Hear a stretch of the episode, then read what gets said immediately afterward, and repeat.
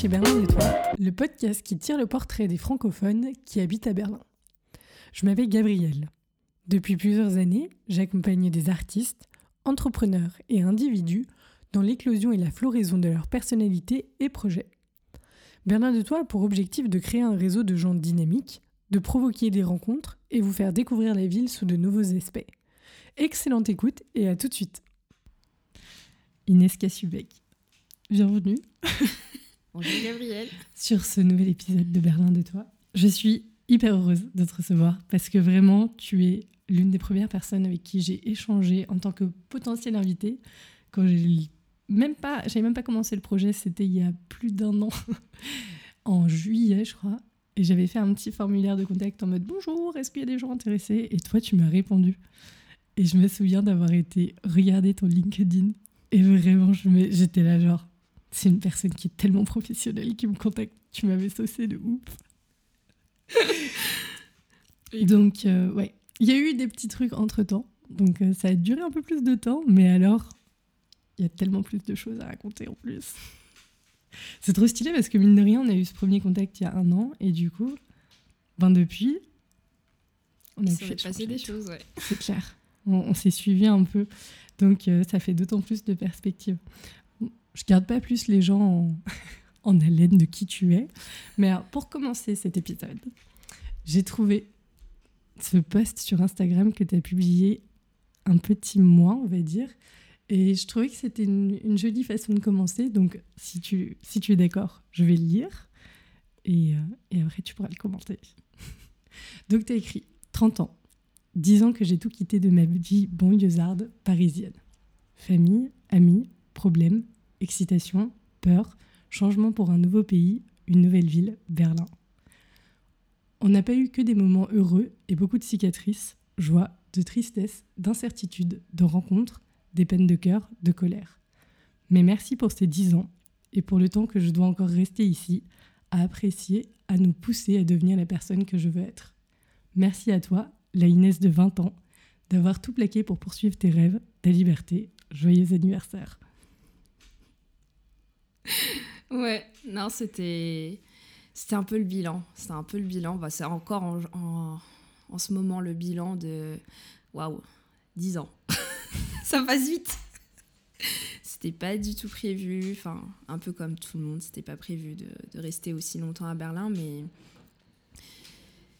il y a plein de rencontres, il y a plein d'événements qui font que tu restes, tu restes, tu restes. Et, et, aussi le fait de rentrer en France et de pas te retrouver euh, bah, dans la société actuelle où bah, plus tu avances dans ta vie et tu te dis bah, j'ai quand même construit quelque chose en Allemagne. Et c'est sûr que après, bah, Déjà, Paris, voilà, c'est un peu euh, l'amour euh, chien et chat, où il y a des...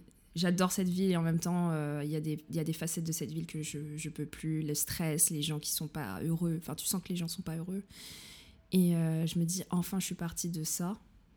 Et c'est vrai que Berlin, c'est un peu... ouais, tu peux te réinventer. Tu peux faire ce que tu veux dans cette ville. J'ai l'impression, tu sais, chacun a son, monde de Berlin. Il y a plein d'univers qui se rencontrent et ça serait improbable euh, peut-être à Paris ou ailleurs, mais ça se fait ici, tout simplement. J'adore. Et en plus, alors tu veux me dire de, ma perception de personnes qui arrivaient il y a deux ans à Berlin, donc c'est pas encore très longtemps, mais dans les personnes que je rencontre et avec qui j'échange, j'ai l'impression qu'il y a en gros deux grandes catégories. En gros, hein. T'en as une qui me dit euh, bah, Je suis arrivée, je suis restée, je me suis réveillée d'un coup et je me suis dit Mais qu'est-ce que j'ai foutu en fait? Parce que pendant 10 ans ou 15 ans, j'ai fait la fête, je suis sortie, j'ai eu des expériences incroyables, mais c'est comme si ça avait. Euh, c'était un peu un côté fumé. Donc je veux pas. C'est ni une critique ni un jugement, c'est ce que j'ai compris et j'imagine qu'il y a évidemment d'autres choses que juste avoir fait la fête pendant 10 ans. Mais quand je regarde ton parcours, ce que tu as fait, toi, t'as pas chômé pendant 10 ans, genre. Ah non, moi j'avais pas le temps.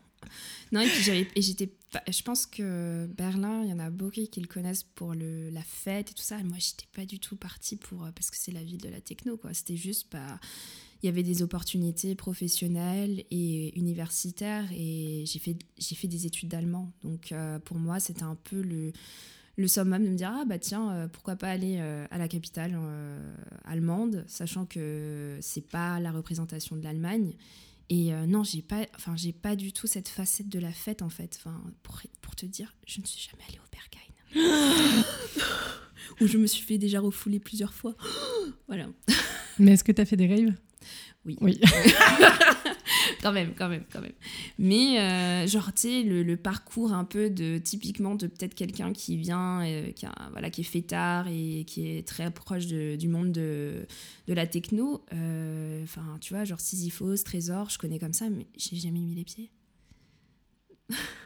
je sais pas, je suis la seule, mais j'ai mis les, pieds. J'en ai mis, j'ai mis dans, dans, dans, certains clubs, mais sans savoir que c'était des clubs, tu vois, genre mythiques, et qu'on me dit non, mais t'es allé là-bas, non, mais comment t'as fait? J'étais là, genre, mais en fait, euh, c'est juste par le hasard des rencontres. Euh, voilà, je suis partie là-bas, mais non, je pense que j'ai une autre vision de Berlin, un petit peu peut-être plus biaisée ou naïve, je sais, je sais pas, mais, mais j'ai pas du tout ce côté fête.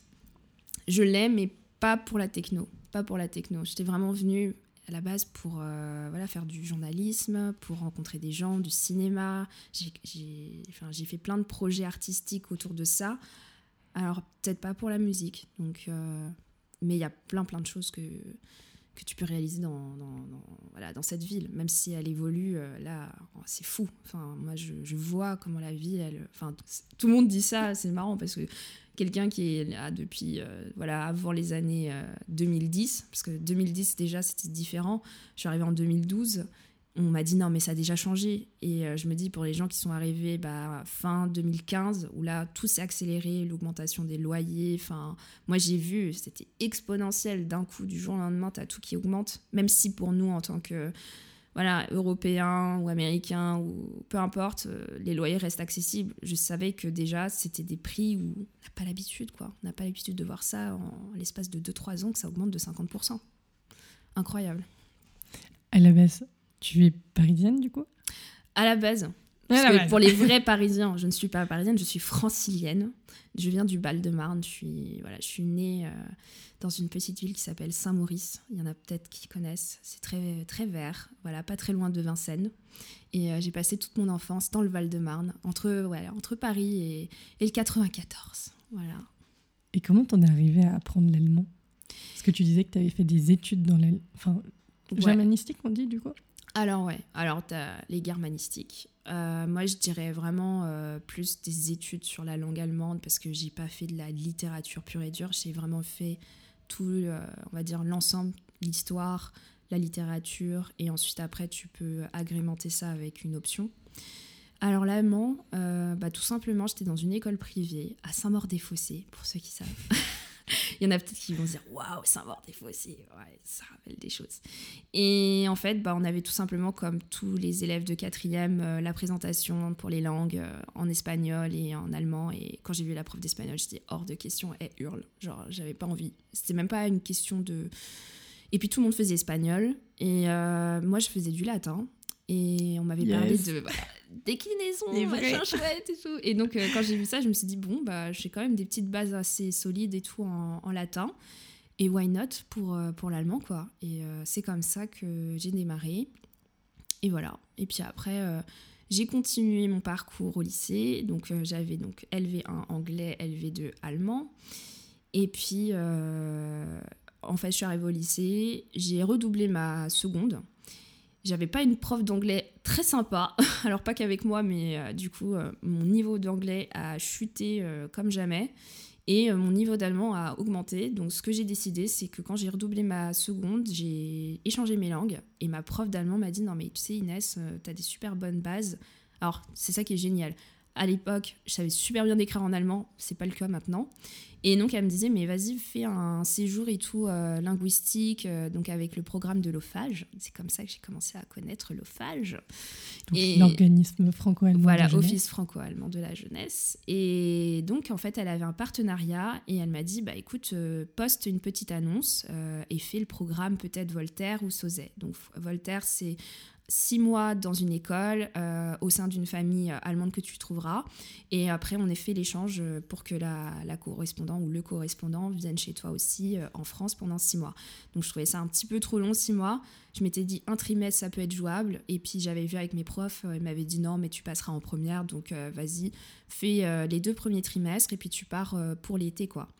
Et voilà. Et après, j'ai rencontré Nina Nina, qui je suis toujours en contact avec elle. Dans, quelle ville? À Cologne, voilà. Et, et, euh, et puis euh, on m'a tellement, enfin, je sais pas à l'époque, euh, si je j'essaye de me rappeler, on m'avait dit tellement de clichés, tu vois, sur l'Allemagne, genre oui, les gens ils sont pas gentils, ils sont pas ouverts, ils sont peut-être racistes, parce que oui, alors, ça se voit pas au podcast, mais je suis métisse. ça s'entend pas, Voilà, pas du tout. Et du coup, euh, et du coup ouais, euh, moi, je suis pas du tout partie avec ces a priori. J'étais plutôt en mode aventure. J'avais trop envie de voyager. Allez, on prend le sac à dos, ça va être trop bien. Et ça a été génial, quoi. Génial, génial. Et euh, je crois que ça a été le, un des premiers voyages où je me suis dit, waouh, en fait, je veux faire ça encore plus dans ma vie, quoi. Je veux, je veux bouger, quoi. C'était ton premier voyage seul en plus? Non. non. non. Alors, j'ai un voyage un peu plus fou. Euh, c'était, c'était, je sais même, en fait, euh, j'ai rencontré, enfin, quand j'habitais à Saint-Maur, euh, j'avais des voisins qui avaient un petit chat. Voilà, comme quoi les animaux, c'est très important. Il y avait un petit chaton sur le balcon et en je sais tellement pas où cette histoire va aller. non, mais tu vas comprendre.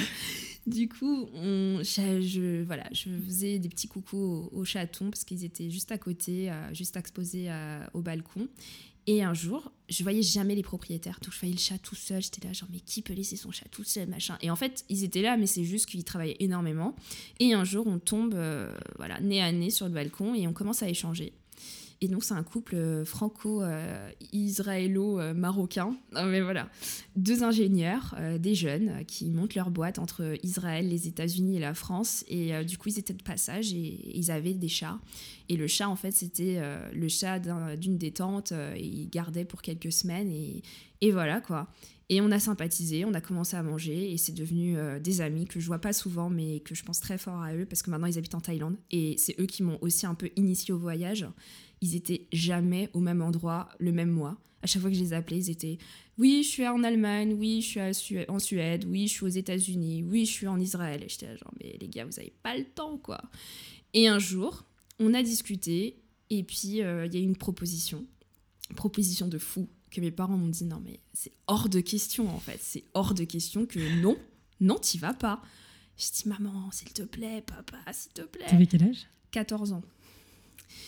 Et en fait, euh, donc, comme il voyageait pas mal, euh, elle avait des miles et elle avait donc euh, d'une compagnie des ça faisait quasiment en fait un billet aller-retour avec toutes les miles qu'ils avaient accumulées. Les, les, gens qui vont nous écouter dans, dans, le futur vont avoir aucune idée de quoi on parle. Donc c'est un système de partenariat qui fait que quand tu fais des vols, tu cumules des points Exactement. que tu peux convertir. Exactement. Voilà, tu as un compte un peu, bah, si tu as EasyJet et que tu as une carte un peu d'abonnés, bah, le fait que tu voyages énormément, bah, ils te donnent des points, des, voilà, des avantages. Et donc, eux, ils avaient genre le truc, euh, on va dire, l'équivalent de la, la carte Gold, quoi, euh, parce que voilà, ils étaient dans les trucs de business class.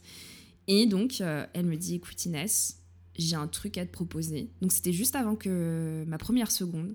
J'ai un truc à te proposer si ça te dit est-ce que tu veux venir en Israël? Donc, euh, surtout à l'époque, non? Voilà, et puis surtout à l'époque, donc 2007. Et 2006 euh, même, mon premier, parce que je suis allée deux fois. Et, et donc j'ai dit, écoute, il euh, faut que je sois avec mes parents parce que moi je suis mineure, je ne peux pas partir. Elle fait, non mais t'inquiète, nous on est sur place, je t'envoie toutes les informations, tu me dis, regarde pendant tes vacances. Et puis je suis partie bah, pendant la période d'hiver en France, donc en février, et puis là-bas il faisait 27 degrés, donc j'étais là genre, ah ouais, trop bien. Et euh, petite information que j'ai omis de dire à mes parents. petite, hein donc je, peine à les convaincre, donc ils disent bon ok c'est juste 15 jours, pourquoi pas, de toute manière t'es sur place, on connaît euh, voilà tes amis, allez, on te laisse aller. Sauf que ils ne savaient pas à ce moment-là qu'il y avait la guerre entre le Liban et Israël. donc je suis partie en pleine guerre. Et euh, c'était très très chaud. Et euh, donc moi j'ai quand même demandé, j'ai dit non mais tu penses que c'est quand même assez, euh, voilà, c'est sûr d'y aller? Elle m'a dit non ça va, les bombardements ne, n'atteignent pas Tel Aviv, donc à la capitale, c'est que dans le nord, donc ça va aller. Et en fait, attends, mais juste, quand t'as 14 ans, tu te rends compte de ce que ça veut dire Genre, il y a une guerre quelque Ah non, non, ah non, complètement, pas du tout. Ah, moi, moi j'étais partie en mode, bah, j'ai des, des, potes qui m'invitent et c'est cool. envie d'y aller, quoi. Voilà, j'avais juste envie d'y aller. Et puis, en fait, à chaque fois, on s'écrivait des mails. Tu sais, c'était à l'époque où c'était pas encore euh, les Facebook et tout ça. Donc, on s'écrivait énormément de mails. Donc, ils me racontaient leur voyage, en fait. Ils me disaient, ah, mais on est à San Francisco, c'est trop dommage que tu sois pas venu. Ils m'avaient déjà proposé, en fait, plusieurs fois. Mais mes parents, ils avaient et je peux comprendre. Ils avaient cet a priori de se dire non, mais en fait, on les connaît pas, enfin, non. Et en fin de compte, après, voilà, il y a, y a, une confiance qui s'est installée et qui fait que je suis partie. Et euh, je suis arrivée là-bas et et en fait, ce qu'elle m'a dit, elle m'a dit oui, bon, on t'a pas dit vraiment la vérité, mais eu un bombardement euh, à deux, à deux pâtés de maison de chez nous. Il y a un immeuble qui a, qui a pris une, une, une, voilà, une, une roquette. et euh, ouais, donc c'était un peu. Après, euh, clairement, c'était pas, c'était pas l'ambiance de guerre comme on peut, enfin, on va voir à la télé, mais oui, tu sens qu'il y a plus de, quand même, de contrôle, de sécurité. Et, euh, et, clairement, euh, si, si ça n'avait pas été eux, tu vois, je serais jamais, j'aurais jamais mis les pieds dans ce pays, en fait. Je, je sais même pas, tu vois. J'y suis allée parce que c'était mes amis et parce qu'ils avaient cette ouverture qui est complètement différente euh, sur certaines thématiques, même si on n'est pas d'accord sur tout. Mais, mais c'était juste, voilà, j'avais juste envie d'aller rencontrer des gens et c'était génial. C'est génial. Enfin, voilà. Donc, c'est comme ça que j'ai commencé les voyages. Et ensuite, bah, j'ai enchaîné en me disant, bah tiens, ça serait génial que je puisse faire ça comme métier. Euh. Donc, euh, je m'étais mis en tête euh, d'être journaliste reporter d'image. Donc ça, c'était le projet. C'est quoi, reporter d'image JRI. Exactement? En gros, c'est, tu vois, les gens bah, qui font les reportages pour les grandes chaînes de télévision. C'est les caméramans qui filment et qui font les montages pour parler du... Voilà, avec le journaliste qui en bande son qui faisait ça. Donc ça, c'était mon rêve absolu. Je voulais être JRI. Voilà. Jusqu'à que j'arrive en Allemagne, c'était le, projet de base. Et du coup, comment t'es arrivée aux études d'allemand? Alors en fait, euh, je me suis rapprochée des écoles de journalisme. Et euh, dans les écoles, j'avais fait euh, une visite et on m'avait dit, bah, tu sais, l'anglais c'est obligatoire, mais il va falloir que tu te démarques des autres. Donc soit que tu es un, comment dire, une quelque chose qui sort de l'ordinaire, euh, c'est-à-dire si c'est dans l'art, si c'est dans la finance ou une langue particulière. Et donc là, j'ai dit, bah, je suis en train d'apprendre l'allemand, euh, est-ce que ça compte? Mais, Ah, mais tu sais, l'allemand, c'est une langue qui est assez euh, recherchée en journalisme parce que ça me fait rire. C'est une langue rare. donc voilà, un peu comme le russe, l'arabe et tout ça. Et donc il m'avait dit, mais écoute, tu sais, de toute manière, tu es, extrêmement jeune. et j'avais rencontré un mec de l'école qui avait fait, qui avait 27 ans et qui avait passé le concours. Et en fait, le mec avait une vie mais extraordinaire. Quoi. Le mec n'avait pas fait d'école de journée, enfin pas fait d'études de lettres ou quoi que ce soit. Il était parti vivre en Inde euh, pendant 4 ans. Il a appris euh, je sais pas combien de langues et il a été recruté pour ça parce qu'il avait un parcours atypique. Et il m'a dit non mais fais ce que tu as à faire, fais tes expériences. Et puis si vraiment le journalisme c'est quelque chose qui te passionne, t'inquiète pas, ça va revenir. Donc du coup, euh, je me suis mis en tête, je vais faire une licence d'allemand je vais partir, j'avais absolument envie de partir en Allemagne faire mes études parce que je trouvais ça plein de sens en fait de t'apprends une langue. Bah il faut que tu ailles sur place dans le pays ou en tout cas à un endroit où ils le, il le pratiquent. Et euh, donc ça avant tout ça bah j'avais déjà fait donc ma la rencontre avec Nina et sa famille. Et ça m'avait encore plus euh, voilà convaincu de me dire non non là la suite ça va être en Allemagne je sais pas pourquoi. Et puis ma prof, et ça c'est marrant, maintenant qu'avec du recul, bah, à l'époque elle disait Vous allez voir, l'Allemagne, ça va devenir l'Eldorado. Pour l'instant, vous n'avez pas l'impression, mais vous allez voir quand vous allez. Enfin, maintenant que vous apprenez cette langue, maintenant, vous allez voir que ça va vous servir. Et voilà. C'est vrai que. On a quelques années de différence, mais c'était aussi actuel quand moi j'ai fait mes, mes études, qu'on nous a dit apprenez l'allemand parce que vous aurez toujours du travail, etc. Par contre, ce qu'on m'avait ce qu'on n'avait pas dit et ce que moi j'avais pas vu venir, c'est qu'il euh, y a une vraie crise de, de, personnel en ce moment en Allemagne. Je pensais pas que ce serait aussi fort en fait. Et en effet, les gens qui parlent allemand, si vous cherchez une carrière quelque part, apprenez l'allemand parce que vous allez trouver de la place, mais partout. C'est ça. Non, et puis en fait, c'est on arrive, notre génération arrive en fait à la période où tous les, les, les baby boomers, donc les papy boomers, comme ils s'appellent, en fait partent à la retraite. Donc il y a plein de postes en fait qui sont pas remplacés, soit qui sont complètement fermés, ou soit qui sont à la recherche en fait de personnes. Et bah, peut-être vous le savez pas, mais euh, l'Allemagne, c'est pas le pays où on fait le plus de bébés, donc forcément, bah, ils cherchent euh, voilà, des, des personnes, des employés qualifiés, et, c'est pour ça que c'est un peu l'Eldorado en ce moment, quoi. Donc ouais, là-dessus, fort, quoi. Ah oui, oui, complètement, complètement. Moi, les ingénieurs, par exemple, je sais que euh, j'ai un ami, euh, son copain, il est ingénieur, bah, il est américain et, et, ben, il a dû apprendre l'allemand et clairement, il a trouvé du boulot. Bon, après, il a dû bouger à cause du visa, mais euh, je pense en tant qu'Européen, surtout dans ces domaines un peu de l'industrie, vers Stuttgart ou même dans, du côté de l'Allemagne de l'Est, il y a plein de postes. Après, je ne sais pas quels sont les, salaires, mais ils mettent tellement d'avantages parce qu'ils ne trouvent personne il te donne un logement, il te donne des bonus. Enfin, non, il y a, des choses, il y a des choses. et puis après, on va, on va arriver au monde du travail après, qui est, qui est un vaste sujet, je trouve. Mais euh, comment, du coup, tu arrives à Berlin? Parce que tu disais que tu avais choisi de faire cette formation à la fois en Allemagne et en France. Et du coup, comment tu atterris de Cologne à Berlin? Alors, donc, Cologne, pour euh, finir, après le voyage en Israël, donc Cologne, euh, j'ai fait donc euh, la fin de ma seconde et ça a été génial. Ça a été une expérience que franchement, quelqu'un qui hésite encore à vouloir commencer une langue, peu importe l'âge, hein, mais si vous êtes motivé et que vous avez cette passion pour une culture, bah, je trouve que c'est génial d'être immergé à 100%. Ça a été vraiment le cas pour moi. Je suis arrivée à Cologne, je suis descendue et je me rappelle encore de la phrase de ce qu'elle m'a dit. Euh, la, mère, mais j'avais pas compris à l'époque et je disais tout le temps oui en fait. Elle me disait Est-ce que tu veux que je prenne ton, ta, ta, valise? J'avais rien compris de la phrase. Et j'étais là, genre Oui, il y a. et pendant une semaine, littéralement, je disais que il y a. Et, et à un moment donné, elle me dit Est-ce que tu comprends? Et je disais non. Et après, bah, avec euh, bah, tout ce qui s'est passé, genre euh, les habitudes de vie, euh, le fait et tout qu'on mange, le rythme et tout ça, bah, en fait, ça, ça t'instaure en fait certains rituels et aussi, alors moi c'est comme ça que j'ai appris la langue, mais le fait de le, de le vivre dans un contexte, du coup, bah, les termes que tu sais pas, quand tu vas le chercher, bah, tu vas t'en rappeler, tu vas dire ah oui c'est vrai, c'est la fois où quand je parlais avec Nina ou avec la mère de Nina. Et c'est comme ça que j'ai appris l'allemand. Et bien sûr, je suis allée au lycée. très très drôle. J'ai été notée. Heureusement qu'ils m'ont pas notée parce que sinon je serais jamais partie en seconde, euh, en première pardon. Mais c'était drôle. Euh, du coup, les profs euh, me, me, voilà, me, prenaient comme si j'étais une élève parmi tant d'autres en Allemagne. Donc j'ai fait de la physique en allemand, j'ai fait des maths en allemand. Je te jure, j'avais envie de mourir. Et ouais, et après j'ai fait un cours avec la prof de français. J'étais assistante de langue et donc je les aidais à préparer les cours et on a eu un vaste débat c'était tellement drôle. T'avais quel âge déjà? 15 euh, ans. En fait, dans son cours, elle parlait de cartable. Et, euh, et, donc, je sais pas, dans, enfin, je me rappellerai plus vraiment du contexte, mais en gros, elle disait que le cartable, c'était quelque chose qui était jusqu'au lycée. Et moi, je disais, bah non, en fait, le cartable, dans mon idée, c'est plus l'école primaire, tu sais, le cartable mhm. vraiment. Et je te jure, on s'est faillité sur ça. Et elle était là, non, mais sac à dos, ça veut pas dire ça. Et moi, j'étais là, genre, mais t'es pas française. je viens de là-bas. Je viens de là-bas, en fait. On va au lycée, on dit pas que je prends mon cartable. Non, je suis d'accord avec toi.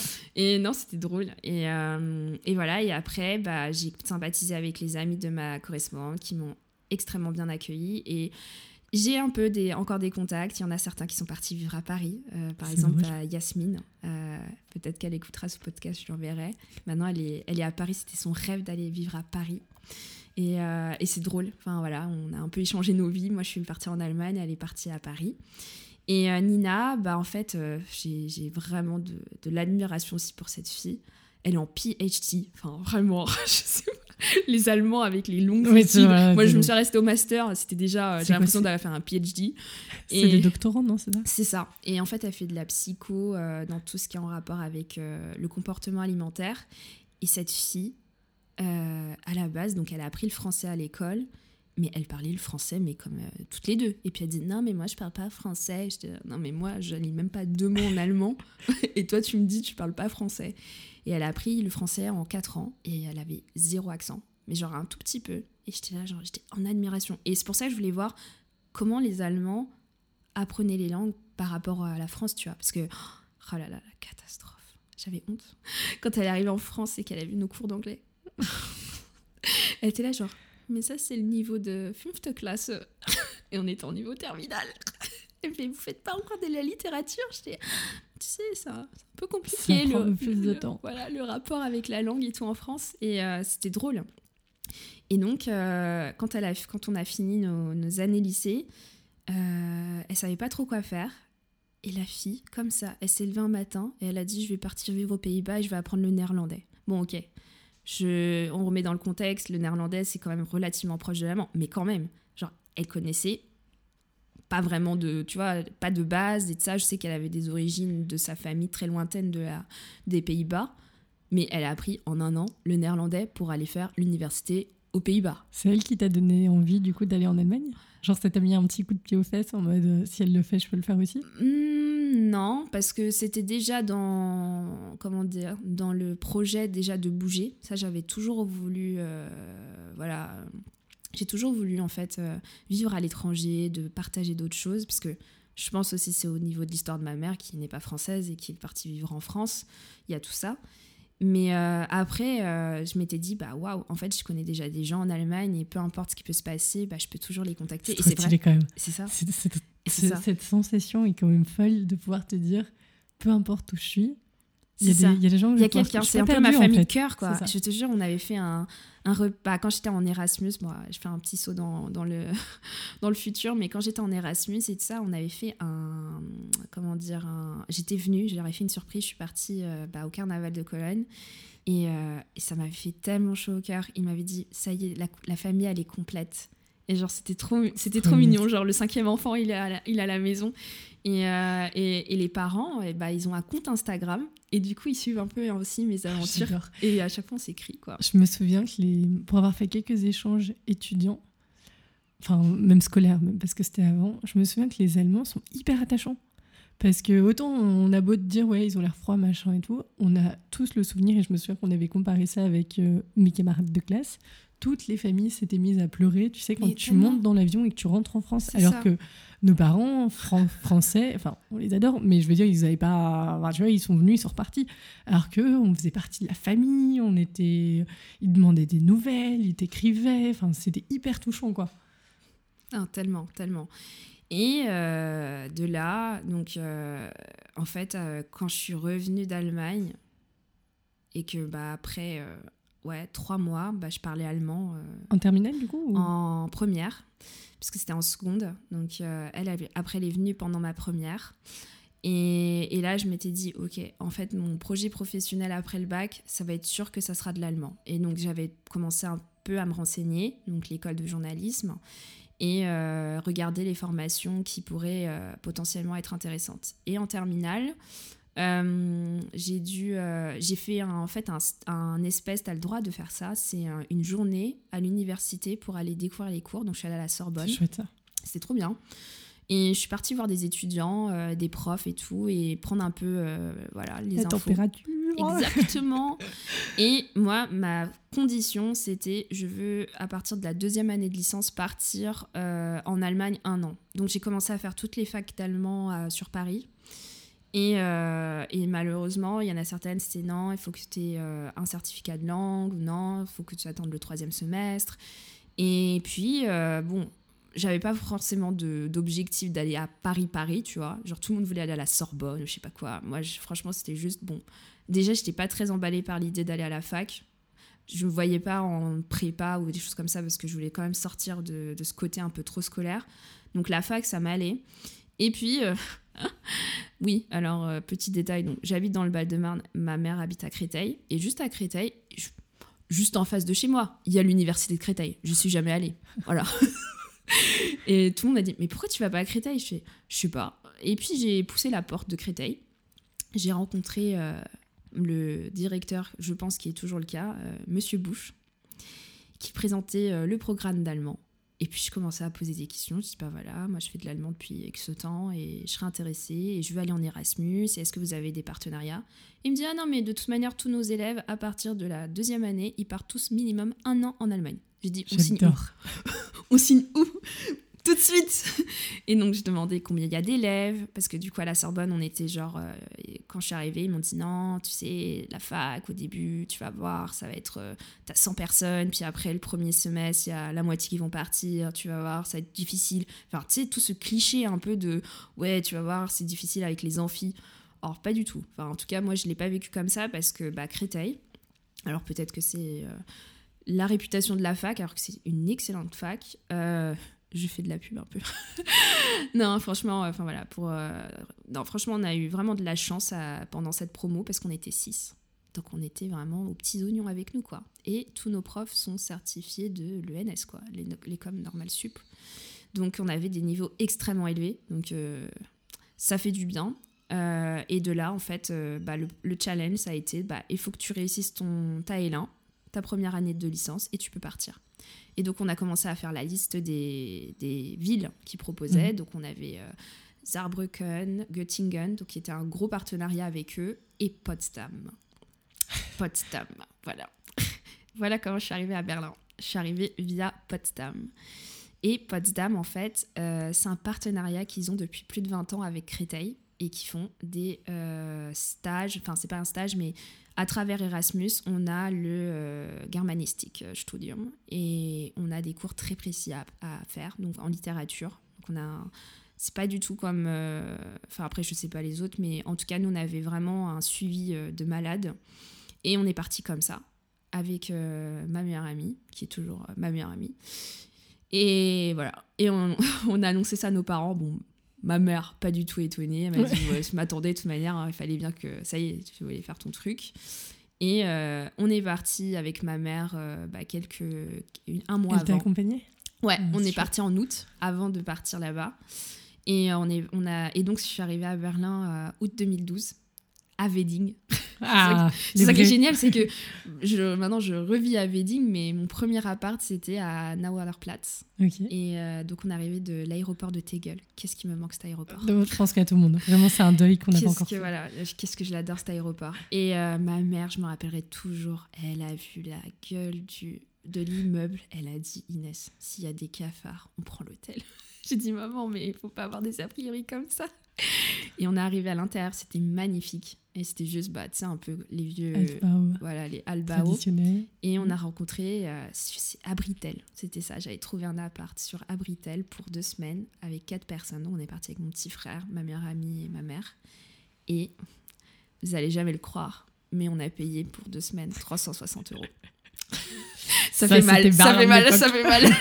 Quand tu te dis, il y a 10 ans, tu payais 365 euros pour 4 personnes, wedding, direct à côté de la ligne 9.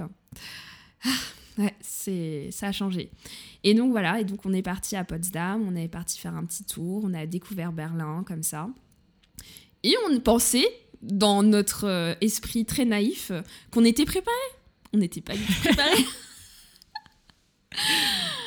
Et euh, bah, un mois après, avec ma meilleure amie, on a pris le train, le fameux train, euh, beaucoup que connaissent, j'espère qu'il va revenir, le fameux train Paris-Berlin pour 30 euros où tu partais de la gare de l'Est et arrivé, enfin tu partais à 20h et t'arrivais à 9h à, Berlin. Et on a pris ça et on est parti en mode sac à dos, quoi, pour un an. Et on savait pas dans quoi on s'embarquait. Voilà. C'était le teasing. Voilà, l'épisode est fini, merci. voilà, et c'est comme ça que je suis arrivée à Berlin.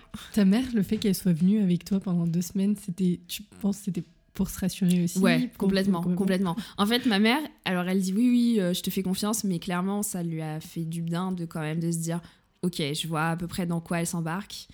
Et puis, euh, bon, Berlin, c'est quand même, c'est pas, c'est pas trop proche, mais c'est pas non plus trop loin. Il, se passe quoi que ce soit, c'est ça. Mm. Tu prends un avion, enfin, si t'as, voilà, on, essaye d'éviter l'avion, mais si tu as besoin de rentrer très rapidement, tu peux prendre un vol, tu vois, voilà en une heure et demie, tu es à Paris, quoi. Donc ça, c'est vrai que c'est assez pratique. Et puis, bah, après, moi, de côté de ma famille, du côté de ma mère, mon oncle, un de mes oncles a, vécu à Francfort, parce qu'il était euh, sportif professionnel. donc de handball. Oui, oui. J'allais dire banquier, tu vois. Non, comme quoi. Pas du tout. Non, il venait de Côte d'Ivoire, un peu bah, des sportifs et de ça. Et il a fait quelques tournois en Allemagne. Et ma mère, en fait, a appris l'allemand. C'est un peu ma Ah, mère, c'est je pense, un, ouais, indirectement, m'a un peu influencée parce qu'elle a fait allemand. Mon père n'a pas fait du tout allemand, euh, mais euh, c'est drôle. Et donc, c'est pour ça qu'elle s'est dit non, mais ça me rassure. Je vois que c'est. C'est carré, c'est l'Allemagne, c'est pas, pas la France. Alors que pas du tout. Elle savait, euh, non, mais après, elle a vu, hein, elle est revenue à Berlin, elle a vu des choses, elle a dit, bon, euh, ok. Mais bon, pour elle, quand même, elle était assez rassurée. Et puis, bon, l'école était, était quand même assez cool. On est parti voir l'université. Vraiment, quand je suis arrivée sur le campus, je te jure, j'avais l'impression d'être dans un film américain, tu sais, avec la Surtout à. Potsdam, ouais. Mais ouais, Potsdam, on dirait trop, tu sais, un campus à Ouais, l'américaine. Donc, moi, j'étais trop fière. J'étais là, genre, ah, je vais être là pendant un an, ça va être trop bien. Ouais. Et Toi, t'étais contente d'être avec ta mère? Enfin, que ta mère soit venue avec toi? Ouais, non, moi ça me dérange pas. On a, on a- j'ai déjà voyagé avec ma mère, on est parti en Côte d'Ivoire et tout ensemble. Et puis ma mère aussi a fait pas mal de, de petits voyages, donc j'ai toujours été avec elle. Ou voilà, mais non, non, c'est pas un problème. Non, c'était cool. Bon après c'est différent toujours avec les parents. Hein. On fait pas les mêmes activités que si on est tout seul à Berlin. Non, je te, je te demande euh, parce que moi, quand j'ai fait un Erasmus à Leipzig, Ouais. j'étais venue toute seule. Et tu vois, quand je repense rétrospectivement, je me demande est-ce que ça m'aurait. Tu vois, quand on a fait des voyages avec mes frères et sœurs, pour le coup, Mm. C'est sympa d'avoir le côté famille, en fait, qui vient Ouais. découvrir ton lieu de vie aussi, en quelque sorte. Et Ouais. euh, on, on fait des échanges maintenant. Bah après, euh, elle est pas venue pendant tout mon séjour en Erasmus. Elle est jamais venue. Euh, pas parce qu'elle n'avait pas envie, mais parce qu'elle avait du Ouais, travail et que aussi nous on était en colocation et c'est vrai que c'était un peu compliqué euh, d'accueillir quelqu'un, tu vois, genre ta famille.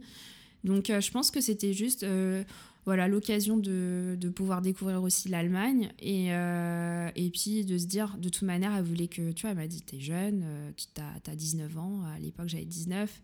Elle m'a dit vas-y il faut que tu fasses ton expérience euh, et puis voilà faut, faut que tu faut que tu découvres le monde. Trop cool. T'as voyagé du coup en Allemagne? J'ai beaucoup voyagé. Euh, bah, j'ai fait Hambourg, j'ai fait euh, Leipzig, j'ai fait Munich, j'ai fait la Frühlingsfest, l'équivalent de la Oktoberfest. Mais ouais, parce Mais que au printemps au printemps. Je savais pas. Euh, Tu sais, je suis arrivée, c'était pas du tout prévu. On a planifié comme ça et en fait, on a trouvé un appart avec ma pote euh, juste à côté de la place de l'Oktoberfest. Donc, juste euh, genre à 5-6 minutes de Hauptbahnhof de Munich. Et pareil, on était dans un espèce de. Oh là là, je sais même plus comment j'ai trouvé ça. C'était sur Ferienwohnung.de, un truc comme ça. Et en fait, c'est des gens, tu sais, qui te proposent soit des chambres ou soit des.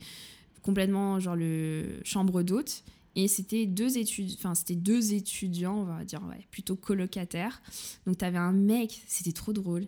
Il était de Munich, mais il s'appelait Marco. Mais il était, je me dis, mais t'es italien? Il me fait, non, je suis de Munich.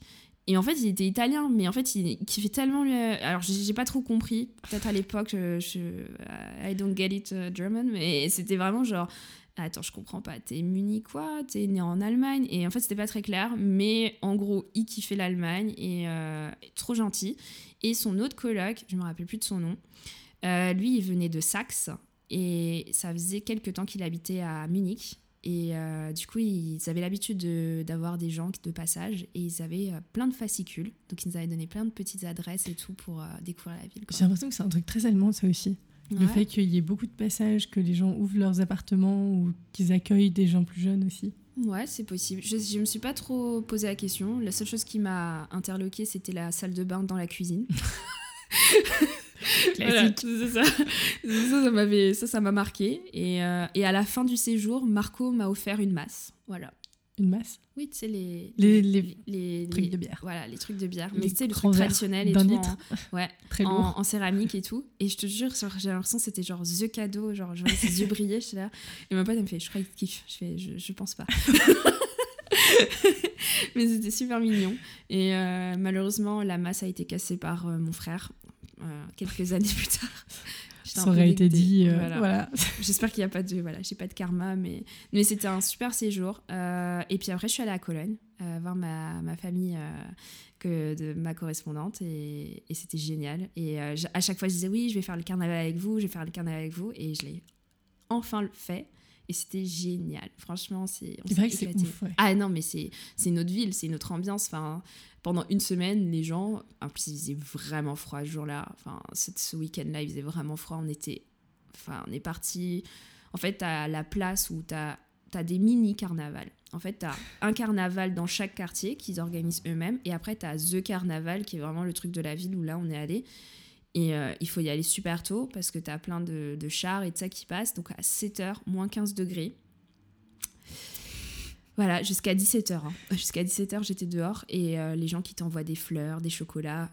Voilà, on va pas, on va pas se mentir. On a bu quelques petites euh, fioles d'alcool pour tenir mais c'était vraiment une ambiance euh, bon enfant. Et même bah moi j'ai fait le voyage en fait. J'ai fait le avec le Schönesvor and Ticket que j'adore. Ça c'est vraiment un truc que la France devrait faire ça vraiment.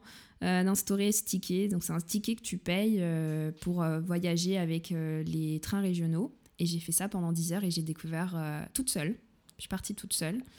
C'est fou parce que quand j'y repense je pense que je le je sais pas si je le referais aussi bien que. Enfin, je l'ai fait déjà un peu avec le ITC, mais là, c'était vraiment, tu vois, régional ban.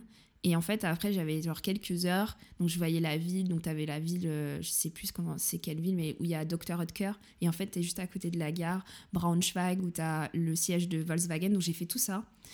Et, euh, et, je, et je pense que, bon, il y a plein de choses qui ont évolué en Allemagne qui font que je ne sais pas si je le ferais autant maintenant spontanément, euh, un voyage comme ça toute seule et tout, parce que la vision des gens, euh, aussi le fait qu'il y ait maintenant de plus en plus d'étrangers qui viennent et, que ça peut déranger certains. Mais euh, à l'époque, je trouvais qu'il y avait beaucoup plus de légèreté là-dessus, tu vois. Genre, je rencontrais les gens, bon, y a, je aussi, je suis tombée sur des, voilà, des gens qui sont pas très ouverts d'esprit, mais pas tant que ça. Mais là, j'ai l'impression que, ouais, avec tout ce qui se passe en ce moment, ça, tout le monde est un peu tendu, quoi. Et c'est dommage. Je trouve ça dommage. Tu penses que c'est une question que je me faisais récemment. Est-ce que c'est aussi la perception qui change à partir du moment où tu travailles Non. Et du coup, tu vois ça en perspective Non. Depuis 2015, tu sais, quand il y a eu la crise euh, en Syrie, où Angela Merkel a annoncé qu'elle mhm. allait ouvrir ses frontières. Bon, les frontières étaient déjà ouvertes, hein, mais, officiellement, voilà, plus d'étrangers il y a eu une crispation des gens. Enfin, il y a eu bien sûr une vague de gens qui ont aidé et tout, mais d'un coup, tu as toutes les, les, gens un peu. Euh, non, nous, on, voilà, on est chez nous, machin, il faut qu'ils s'adaptent. Euh, tu sens que, ouais, ça, ça, ça a un peu changé l'ambiance, quoi. Et euh, c'est dommage parce que, parce que, ouais, après, bon, je pense qu'il y, y, a une peur aussi d'un de, d'un changement trop rapide et aussi c'est des anciennes générations. Moi, je, je reste très, voilà, très prudente et tout là-dessus parce qu'on n'est pas dans la tête des gens.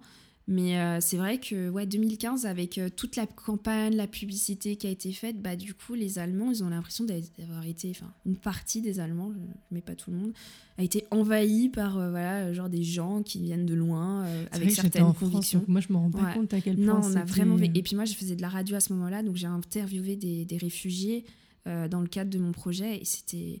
Alors, est-ce que j'ai je suis tombée sur un cas où c'était vraiment voilà genre exceptionnel mais les choses qu'il nous a racontées, ce monsieur, c'était quand même assez, euh, assez choquant. Enfin, de dire, ouais, on m'a frappé, on m'a dit de rentrer chez moi.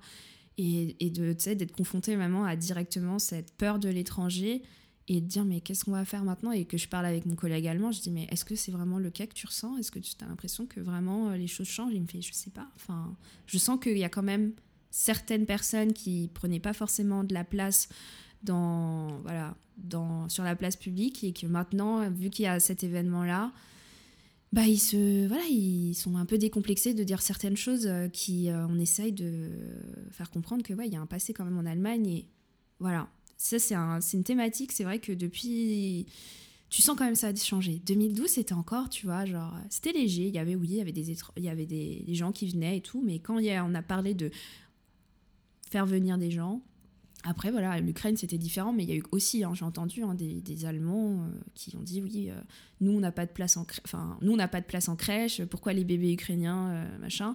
Il y a, y, a, y a, de partout, tu vois. Mais ouais, je trouve que ça a installé une, une, ambiance un peu chelou. Ouais. C'est ma perspective des choses, ouais. Bah ouais, en plus, t'as as sur 10 ans de perspective, quoi. Ouais. Mais voilà, ouais, j'ai fait tout ça pendant mon séjour Erasmus. Je, et ce que j'ai adoré, euh, et ça, je sais pas si c'est le cas, peut-être euh, les Allemands euh, ou d'autres nationalités pourront le, dire pour la, France. Mais quand on arrivait à l'université de Potsdam, je me rappelle du discours du président qui, était là et qui a dit écoutez, vous êtes venus apprendre sur notre culture, apprendre des choses pour votre, votre avenir. Mais la, la première chose qui est vraiment importante et qui reste avant tout euh, très. Voilà, qui devrait être votre objectif euh, quand vous arrivez ici, c'est de découvrir des gens, aller vous amuser, aller faire la fête, aller parler avec les gens. Voilà. Donc faites ça. Ne venez pas juste pour euh, une expérience universitaire, venez pour une expérience humaine. Et j'ai trouvé ça vraiment euh, génial. Je me rappelle plus du nom du président de, de l'université à l'époque, mais ça m'avait vraiment marqué son, son, discours et je m'étais dit waouh, enfin vraiment c'était welcome quoi, mm. welcome, euh, welcome in Germany, welcome. Ouais, c'était c'était cool, c'était cool ce sentiment. Petite pensée à toutes les personnes qui sont profs ou directeurs ou, ce, ou CEO ou ce genre de choses. Ça, joue énormément dans le tout au début donc, comment tu vas percevoir les choses, te mettre dans les conditions, rentrer en contact avec les gens quand on te donne ce genre de directive. Et c'est drôle parce qu'on on en parlait récemment avec un copain. Même si tu peux avoir une mauvaise journée et du coup, tu, tu vas peut-être surjouer le truc, mais en le surjouant, en fait, tu donnes confiance aux gens qui t'écoutent et qui vont rendre réel ce que tu leur disais, même si c'est quelque chose qui existe. Oula, c'est clair ce que je dis ou pas? Oui, non, c'est clair. Non, non, c'est vrai. Mais, euh, mais c'est sympa du coup d'avoir quelqu'un qui, qui t'accueille de cette façon-là, peu importe ce qu'il peut y avoir en, en Allemagne, parce qu'il aurait pu dire euh, oui, vous allez être confronté à la froideur des Allemands, et qui est un truc qui, est, vrai aussi. Qui est vrai aussi, mais il a vraiment essayé de rester dans un discours assez euh, universel, et, et, je trouve ça, c'est tout à leur honneur. c'est pour ça que j'adore cette université, parce qu'il y a aussi une histoire derrière. Potsdam a été l'université pendant la RDA et euh, à la réunification, elle a continué à. Enfin, même si euh, voilà, il y, a plein de changements qui a, été opéré, mais j'ai des profs, en fait, ils étaient euh, professeurs pendant la période de la RDA, donc j'ai adoré. Il y en a une qui a un peu, qui m'a pris un peu sous son aile et tout. Et, c'est vrai que c'était génial d'entendre des témoignages, de se dire, bah ouais, moi j'allais à Berlin-Ouest parce que j'étais euh, professeur à l'université, du coup ça me donnait des privilèges. C'était incroyable de découvrir un peu cette partie-là où on est tout le temps en train de parler, genre oui, ils ont souffert, il y a eu euh, la dictature, alors que il y a eu la dictature, mais il y a aussi des petits moments un peu euh, incroyables où quand même ils ont pu aller voir un peu ce qui se passait de l'autre côté, quoi c'était pas blanc et noir, c'était voilà. la vie. Mais, ouais, mais c'était génial. Et, et, et, je trouve que ça a un peu démystifié aussi tout ce côté, genre ouais, c'est la RDA, enfin des, discours où on me dit oui, euh, ils sont pas, ils sont pas, ils sont pas aussi accueillants que ça. Oui et non. Enfin, c'est un peu comme partout. Euh, il y a des gens qui sont pas accueillants, il y en a d'autres qui sont vachement accueillants, et c'est pas parce qu'ils viennent de RDA ou de Allemagne de l'Ouest que voilà, c'est non, c'est important. C'était important. C'est pour ça que je pense que merci Monsieur Bush d'avoir forcé sur parce qu'on voulait aller à la hein. on voulait aller à, la Freie Université et en fait c'était la première année qu'il faisait ça avec la, la et il a dit non non vous allez à Potsdam. il a décidé pour nous. voilà. Très stylé. Et du coup vous êtes resté un an en Erasmus. Ouais. Tu reviens en France après? Ouais. Ça a été? Ah non, pas du tout. Catastrophe. Mais vraiment. Et, et je pensais vraiment pas que ça allait être un, déchirement, on dirait, tu sais, je quittais mon pays, quoi. J'étais dans l'avion, je me rappelle, et je demandais à ma, pote, parce qu'on n'était pas dans, sur le, même siège, et, euh, et je lui dit, t'as pleuré dans l'avion? Elle me fait, mais ouais, j'ai pleuré, mais genre, j'avais l'impression, tu sais, qu'on m'arrachait un cœur. Mais je te jure, même quand j'y repense, je me disais, mais c'est quand même un peu démesuré, quoi. Je suis allée, ok, un an et ça à Berlin, mais j'avais tellement un attachement pour cette ville, je me sentais à la maison, en fait. Et euh, du coup, dans ma tête, euh, un peu comme quand j'ai des quand j'ai des objectifs ou en tout cas des décisions que je prends dans ma tête, c'est dit ah non non, là je rentre à Paris un an et je repars. Et c'était vraiment genre je l'ai fait en accéléré cette licence. J'ai dit franchement je m'en fous de la note, mais c'est mort. Et alors euh, voilà donc l'histoire de ah on va à l'école de oubliez on va plus à l'école de journalisme, on va à Berlin.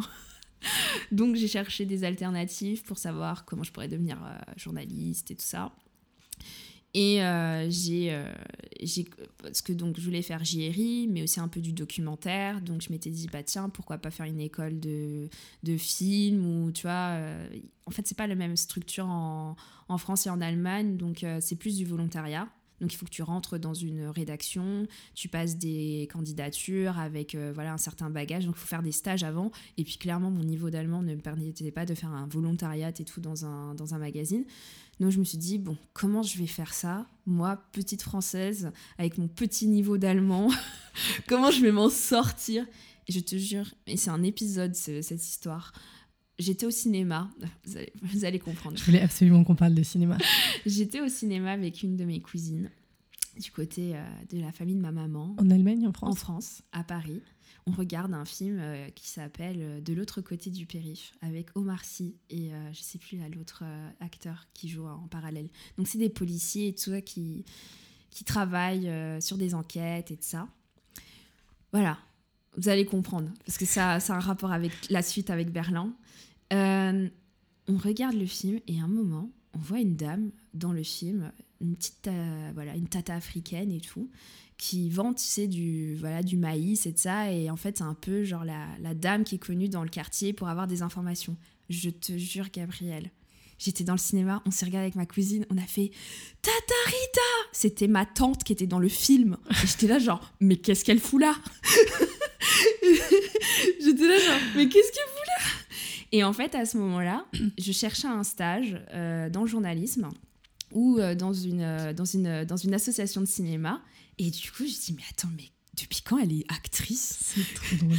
et donc, du coup, je l'appelle. Donc, et ça faisait genre X temps que je l'avais pas contactée, donc elle était archi contente. Elle me fait Mais alors, comment tu vas Et ça, t'étais en Allemagne? Je dis Bah, je suis rentrée, mais je veux repartir. Et elle me dit Bah, qu'est-ce que tu veux Et ça, je dis Bah, je cherche en fait un stage dans le cinéma. Alors, je veux pas être réalisatrice, je sais pas quoi, mais un truc en rapport avec des caméras. Enfin, un truc. J'ai vu que t'as joué dans un film. Ah, mais t'as vu mon film? Oui, j'ai eu un petit rôle et tout. Je te jure, j'étais là, genre, mais tata, pourquoi tu dis pas des trucs comme ça? C'est super important.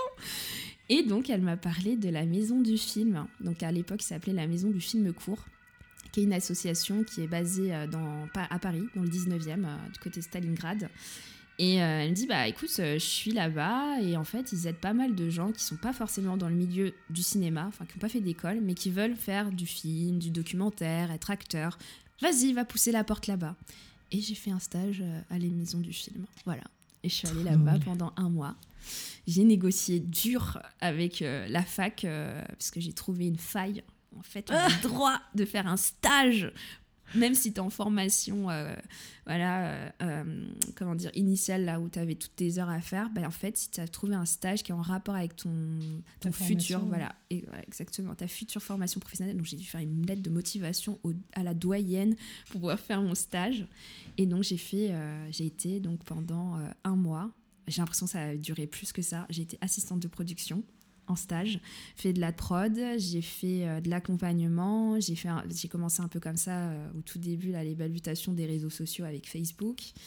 Et, euh, et j'ai fait des sournages, j'ai accompagné, j'ai fait un stage, j'avais le droit pendant, en tant que stagiaire de faire un stage que je voulais et j'ai fait de la direction de caméra, jeu d'acteur. Donc je, on devait diriger des comédiens sur un plateau de tournage et c'était juste génial.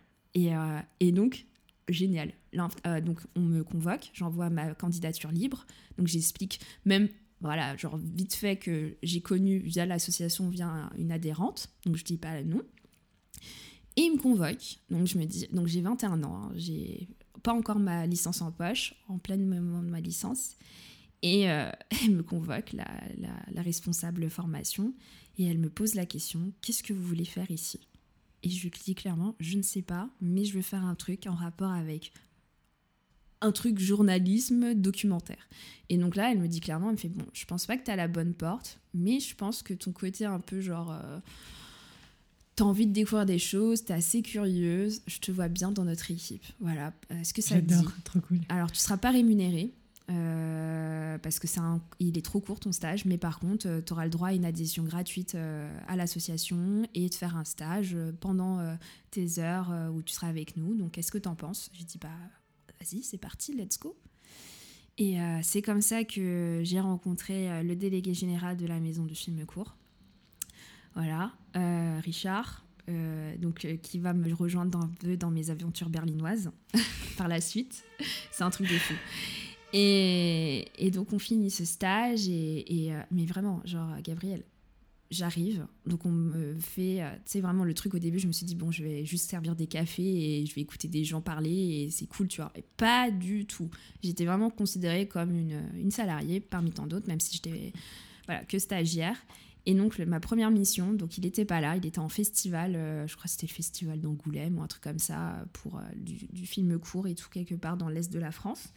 Et donc elle m'a dit, bah, en attendant que ton maître de stage y vient, euh, il va falloir que tu commences à écouter euh, bah, des podcasts, euh, des gens et tout qui interviennent dans notre association.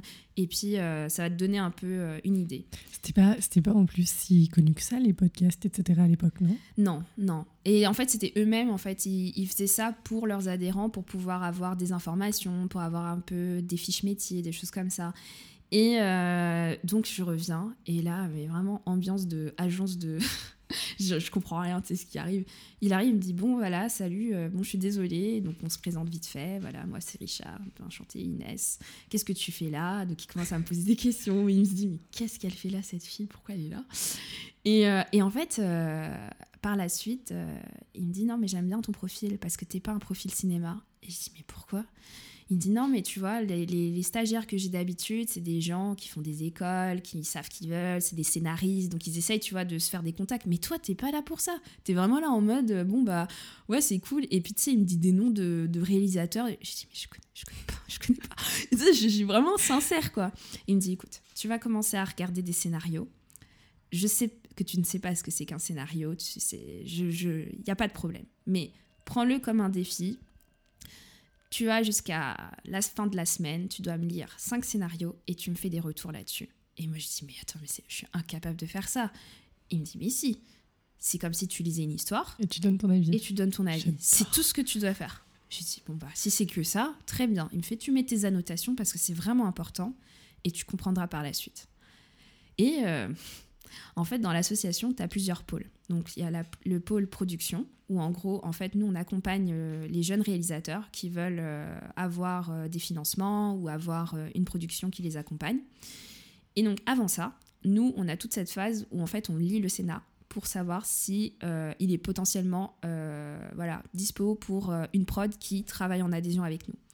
Et donc, on a des rendez-vous scénarios et donc, c'est quoi? C'est en fait, on prend le réalisateur et on lui explique un peu ce que notre ressenti. Et là, d'un coup, Gabriel, Richard qui me dit Bon, bah Inès, tu vas me donner ton avis sur euh, le scénario de Machin Chouette. Et j'étais là, genre, mais. Et le mec, il était là, il fait Oui, alors dis-moi, qu'est-ce que t'en penses de mon scénario? Et moi, j'étais là, genre, moi je suis personne. Il fait mais si c'est important.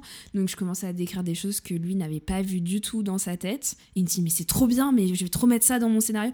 Et c'est génial parce que en fait quelques années plus tard, bah, j'ai revu ce film que j'avais vu le scénario et c'était incroyable de voir ça en image alors que tu l'as vu sur le papier. Et j'étais là, et j'étais venue voir le réalisateur et j'ai dit Est-ce que tu te rappelles? Mais oui, je me rappelle de toi, la petite stagiaire et tout. Mais non, mais grâce à toi, j'ai pu faire ça. Et effectivement, il y a certaines scènes, je me souviens, bah, en fait, de mes annotations, il a pu développer plus de choses, quoi. Et c'était incroyable, incroyable. Et ensuite, tu avais. je suis dépassée. un club de lecture où en fait, tu as plein de scénaristes, euh, de d'acteurs. Et donc, euh, quand tu as des idées que tu sais pas encore vraiment avant de faire le, le rendez-vous scénario, et ben tu le donnes, tu le, tu le donnes, tu le soumets à ce club de lecture et eux te font un retour. Et après, euh, quand c'est fini et que pour euh, le, voilà, le responsable, c'est intéressant, à ce moment-là, après, il va faire euh, le parallèle avec 4-5 boîtes de prod et la prod après peut te choisir tout simplement. Du coup, tu as développé quand même vachement d'esprit critique et de analytique et une façon d'écrire, j'imagine. C'est ça. Et en fait, grâce à ce stage, j'ai quand je suis arrivée à Berlin, ben en fait, je suis devenue critique de film. j'ai fait ça pendant, pendant un an. J'ai travaillé pour euh, quelques magazines. Donc, j'ai couvert le festival de Berlin et j'ai fait des critiques. Donc, tu peux encore trouver des critiques de films que j'ai faites. En français, on est En français, en français. Du coup, tu es arrivé avec ton stage français et on t'a dit, OK, c'est bon. Ouais, en, fait, euh, c'était, c'était des trucs, euh, des magazines qui sont pas payés, mais tu peux, enfin, tu peux t'entraîner tout ça. Donc, euh, c'est publié et ils sont reconnus, ils ont de, voilà, des visiteurs et voilà, j'ai été pris comme ça, quoi. Donc, je prenais des petites missions. Pour, pourquoi le cinéma? Il y a quelque chose qui te plaît en particulier bah En fait, pas du tout. À la base, c'était un concours de circonstances, vraiment, parce que moi, c'était plus le documentaire. Et c'est vrai que après l'univers du cinéma, c'était intéressant parce que ça t'ouvre pas mal de métiers qui sont, tu vois, ce côté un peu. Moi, j'aime bien le côté créa, mais je suis aussi un peu dans le côté euh, business, vendre un produit, vendre un concept, tu sais, le mettre en abîme et de ça. Et euh, c'est vrai que la production, ça m'avait vraiment intéressé parce que je me dis, bah waouh, en fait, euh, tu prends un projet et toi, tu le supportes, enfin, tu le soutiens financièrement et aller chercher des distributeurs, des choses comme ça. Et je suis rentrée dans ce monde comme ça, par hasard, tu vois. Et je m'étais dit, bon, bah ouais, pourquoi pas. Et après, l'idée, ça a été de peut-être faire une école à Babelsberg, donc à côté de Potsdam. Mhm. Exactement. J'avais fait, une, j'avais fait une visite aussi du studio Babelsberg quand j'étais à Potsdam. c'est un studio de tournage de films de cinéma à ah côté de Berlin. En fait. C'est le, c'est le, en fait, c'est un des plus gros. Hein, c'est le, c'est avant Hollywood en fait. C'est, ah oui. Voilà, c'était en fait le premier studio en, en Europe où ils ont des, enfin c'est là où il y a eu toutes les, techniques euh, de prise de caméra. Donc euh, c'est pour ça que le film de Metropolis est aussi connu, c'est parce qu'il a été tourné à Babelsberg. Et c'est pour ça que niveau technicité, ça a été un truc incroyable à l'époque et c'était qu'en Allemagne, en tout cas en Europe qu'on proposait ça. Et après, malheureusement, euh, pendant les années nazies, euh, en fait, le studio Babelsberg a été pris comme euh, studio de propagande. Donc, tous les gens, on va dire, un peu européens, autrichiens, français, voilà, ils sont tous partis à Hollywood. Et c'est comme ça ah. qu'Hollywood, en fait, a été. voilà. C'est un peu l'histoire. Les, retours, les détours de l'histoire. C'est ça. Incroyable. Du coup, en fait, si je comprends bien, tu as fait ce stage, tu finis ta licence. C'est ça. Avec ta licence et ton stage en poche, tu dis, OK, c'est bon, je repars à Berlin. C'est ça. Pourquoi Berlin? Bah parce que du coup à Berlin il y avait ce côté euh, bah, scène euh, artistique que je m'étais dit bah Paris. Tu l'avais déjà senti du coup? Ouais ouais complètement. Euh, en fait c'est un, un, truc de fou parce que donc après ce stage ils étaient tellement contents de moi qu'on m'a proposé plus ou moins une opportunité de job tu vois. Et en fait je m'étais dit 21 ans, si tu prends le job et tout, tu vas jamais quitter Paris. parce que c'est parce que là, il est, enfin, quand j'ai quand j'avais fini mon stage, en fait, mon stage se finissait juste avant le festival de Cannes et il voulait absolument que j'aille au festival avec lui. Et je lui dis, écoute, je suis vraiment désolée, Richard, mais moi j'ai mes examens et euh, là, ma priorité c'est pas de je sais que pour quelqu'un qui rêverait de faire du cinéma, c'est la, c'est la grande porte. Voilà. Tu peux aller rencontrer des gens. Mais là, j'ai dit non, il faut que je termine un chapitre. Je euh, j'ai pas fait trois ans d'études pour euh, finir. Euh, tu vois, genre, il reste quelques mois. Il faut que je termine et que je, la valide. quoi. Alors, je fais une mini aparté, oula, aparté. aparté pardon, sur le fait que je suis hyper impressionnée. Comme très jeune, j'ai l'impression que tu as eu ce côté quand même hyper structuré de t'ouvres quelque chose, tu le finis ah, et tu le fermes et tu ouais c'est faut tu terminer. fais les projets jusqu'au bout en ouais non parce que sinon après le, goût d'inachevé c'est pas possible pour moi. Ah non. Ou, tu vois quitte à ce que je j'échoue j'échoue. Mais au moins j'aurais voilà au moins j'aurais dit ok ça c'est fait chapitre fermé. Voilà. C'était ça. Et du coup après et tu lui as dit ça euh, sereine. Ouais sereine. Mais euh, et puis il a dit mais t'es sûre et tout? J'ai dit bah ouais et j'étais dégoûtée. Hein. En moi, j'étais là, genre, mais qu'est-ce que t'es en train de faire là? Mais euh, je me suis dit, il, il, me dit, il me fait, non, mais je comprends. Euh, il me fait, j'en suis sûre que nos chemins ils vont se croiser. C'est sûr et certain. Et euh, ouais, et ensuite, bah, je suis partie à Berlin, j'ai rencontré quelqu'un, donc il y avait ça aussi, l'amour, qui fait que bah, je m'étais dit, bah, c'est cool, j'ai mon copain là-bas, on était en relation à distance, et, et j'ai dit, bah, j'ai un pied à terre, j'ai d'autres potes aussi de la fac quand j'étais à Potsdam que j'avais en contact encore. Et en fait, euh, je suis partie, mais vraiment à la one again, quoi. Je suis partie à Berlin. Euh, c'était euh, le 25 décembre. J'ai laissé mes parents à l'aéroport. Je te jure, on a fait Noël, on a fait la veille de Noël, on a mangé. Et mes parents m'ont quitté le 25 décembre 2014. Et ils font Je ne sais pas ce que tu fais, ma chérie, mais ok, pars. Et tout le monde a pleuré, je te jure. On était tous là, on dirait que j'avais parté, euh, tu sais, lointain, en Amérique du Sud ou je sais pas où. J'allais juste en Allemagne, mais on savait que c'était là. Le début, quoi. Ouais, en fait, c'était Je quitte la, le, le nid familial. Voilà. Et euh, ouais, et après tout s'est enchaîné, c'est incroyable. C'est n'importe quoi. En fait, ce qui sont les jusqu'à que je reprenne mes études de master, euh, il y a eu un an où j'ai fait un petit peu du j'ai fait voilà, j'ai fait du laboratoire. On a fait de l'expérimentation, c'était c'était incroyable. Mais ma première euh, mon premier objectif ça a été de il faut que je me trouve un job, peu importe lequel et il faut que je trouve un, une, association ou quelque chose qui est en rapport avec le journalisme ou le cinéma. Et c'est parti comme ça. Voilà. Je suis arrivée à Berlin comme ça. décembre 2014, plein de rêves en tête et plein de. Il faut que je rencontre des gens et let's go. et là, t'en es à 10 ans du coup depuis cette date-là. ok. Est-ce qu'il y a eu un. Oui, j'imagine qu'il y a eu des moments de doute, mais est-ce que tu as eu un moment où tu étais en mode qu'est-ce que je fous ici genre Les six premiers mois, horrible, horrible, horrible. Je pleurais tous les jours. Alors que tu vois, clairement, je parlais déjà l'allemand, j'avais des bases, j'avais mon copain, mais un sentiment de déchirement, de, de me dire mais qu'est-ce que je suis en train de foutre quoi? Et surtout tout le monde qui me dit mais qu'est-ce que tu es en train de faire Inès quoi? Moi je suis en master. Mais en fait ça ça m'avait même pas dérangé tu sais. En fait j'ai peut-être euh, ce je sais pas cet avantage de me de me détacher de ce que les gens font dans leur vie et ce que moi je vois et ce que je veux expérimenter. Parce qu'il y en avait plein, ils commençaient à avoir leur appart, euh, ils ont fini leur master, ils commencent à travailler, tu vois, un travail vraiment, travail sérieux, quoi. Le CDI, appartement, le copain, bientôt marié, enfin, tu vois, et toi, t'es en mode, mais hippie, hippie, genre, euh, je vis d'amour et d'eau fraîche, quoi. Mais vraiment, c'était ça, quoi. Et, euh, mais même, je me rappelle de ma famille, il me fait, mais, mais qu'est-ce que fait ta fille? Pourquoi elle part en Allemagne? Il n'y a pas d'avenir, elle veut travailler dans le cinéma. Et après, t'inquiète, hein, les années plus tard, ah bah tu vois, ma nièce et tout, elle a fait un festival. Mais en fait, ça me fait rire, mais même ça, tu vois, mais c'est les a priori. Et puis, je comprends aussi, tu vois, de se dire, attends, tu t'embarques dans quelque chose où t'as pas de sous, euh, j'ai pas forcément, mes parents, ils ont pas forcément non plus des grands moyens, donc ils peuvent pas m'accompagner financièrement. Donc là, ouais, c'est en mode, je me débrouille euh, à la guerre, quoi. C'était excitant ou c'était... Ah oui, il y a eu des moments de doute. Après, il y avait le seul, le, seul truc positif, bah voilà, j'avais mon copain qui était là, donc il me soutenait et tout. Mais moi, je lui ai dit non, non, mais il faut pas que tu sois un soutien pour moi. Enfin, mm. moi, je veux me détacher de tout ça. Non, non, non, non. Euh, il faut, faut, faut, évoluer là. Il faut, faut qu'on fasse quelque chose. Et euh, voilà, j'ai trouvé un job.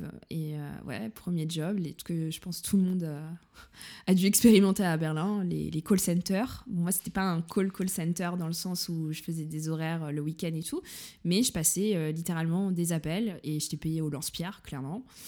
Et je ne sais pas, par le hasard des choses, bah, l'assistant qui était dans, ce, dans cette entreprise a quitté son poste et en fait, on m'a proposé une place. Et, j'ai négocié pour euh, dire bah en fait moi je suis venue comme ça, je sais pas trop et je veux reprendre des études. J'étais pas sûre pour les études. Clairement, j'étais pas du tout motivée à faire un master. Oh là là, c'est vraiment pour le coup, ça je remercie mon ex euh, qui m'a dit mais non, mais t'as 22 ans, vas-y, euh, t'es en Allemagne et puis t'es très jeune. Parce que c'est ça en fait, parce que c'est vrai que nous en France, c'est normal que tu finisses tôt l'université les, mais en France c'est il faut qu'à 25 ans, t'aies déjà ta vie, quoi, qui commence, quoi. Et, euh, et, donc, ouais, il me disait, non, mais vas-y, t'as le temps. Moi, j'ai commencé mes études, j'avais, à peine ton âge, euh, prends ton temps, quoi, easy. Et c'est vrai que ça, ça a été un peu le retour de toutes les écoles que j'ai pu faire, donc Babelsberg, des choses comme ça. Ils m'ont dit, vous êtes trop jeune, il va falloir que. Faut, faut faire des choses, faut vous expérimenter des choses parce que vous n'avez pas encore ce véhicule-là, et je comprends maintenant. Ou voilà, tu vas avoir tes choix, et puis si vraiment t'es, es, es vraiment motivé, t'inquiète pas, tu trouveras ta place. Et donc voilà, donc j'ai négocié et j'ai bossé six mois comme ça en temps plein et après j'ai repris mes études en, master à mi-temps. Voilà, j'avais mon taf et, et j'allais en cours à Potsdam. Donc j'ai été prise à, Potsdam en master. Et du coup, t'es es restée à Berlin tout le temps? Ouais. Tout ce temps-là? Ouais, ouais.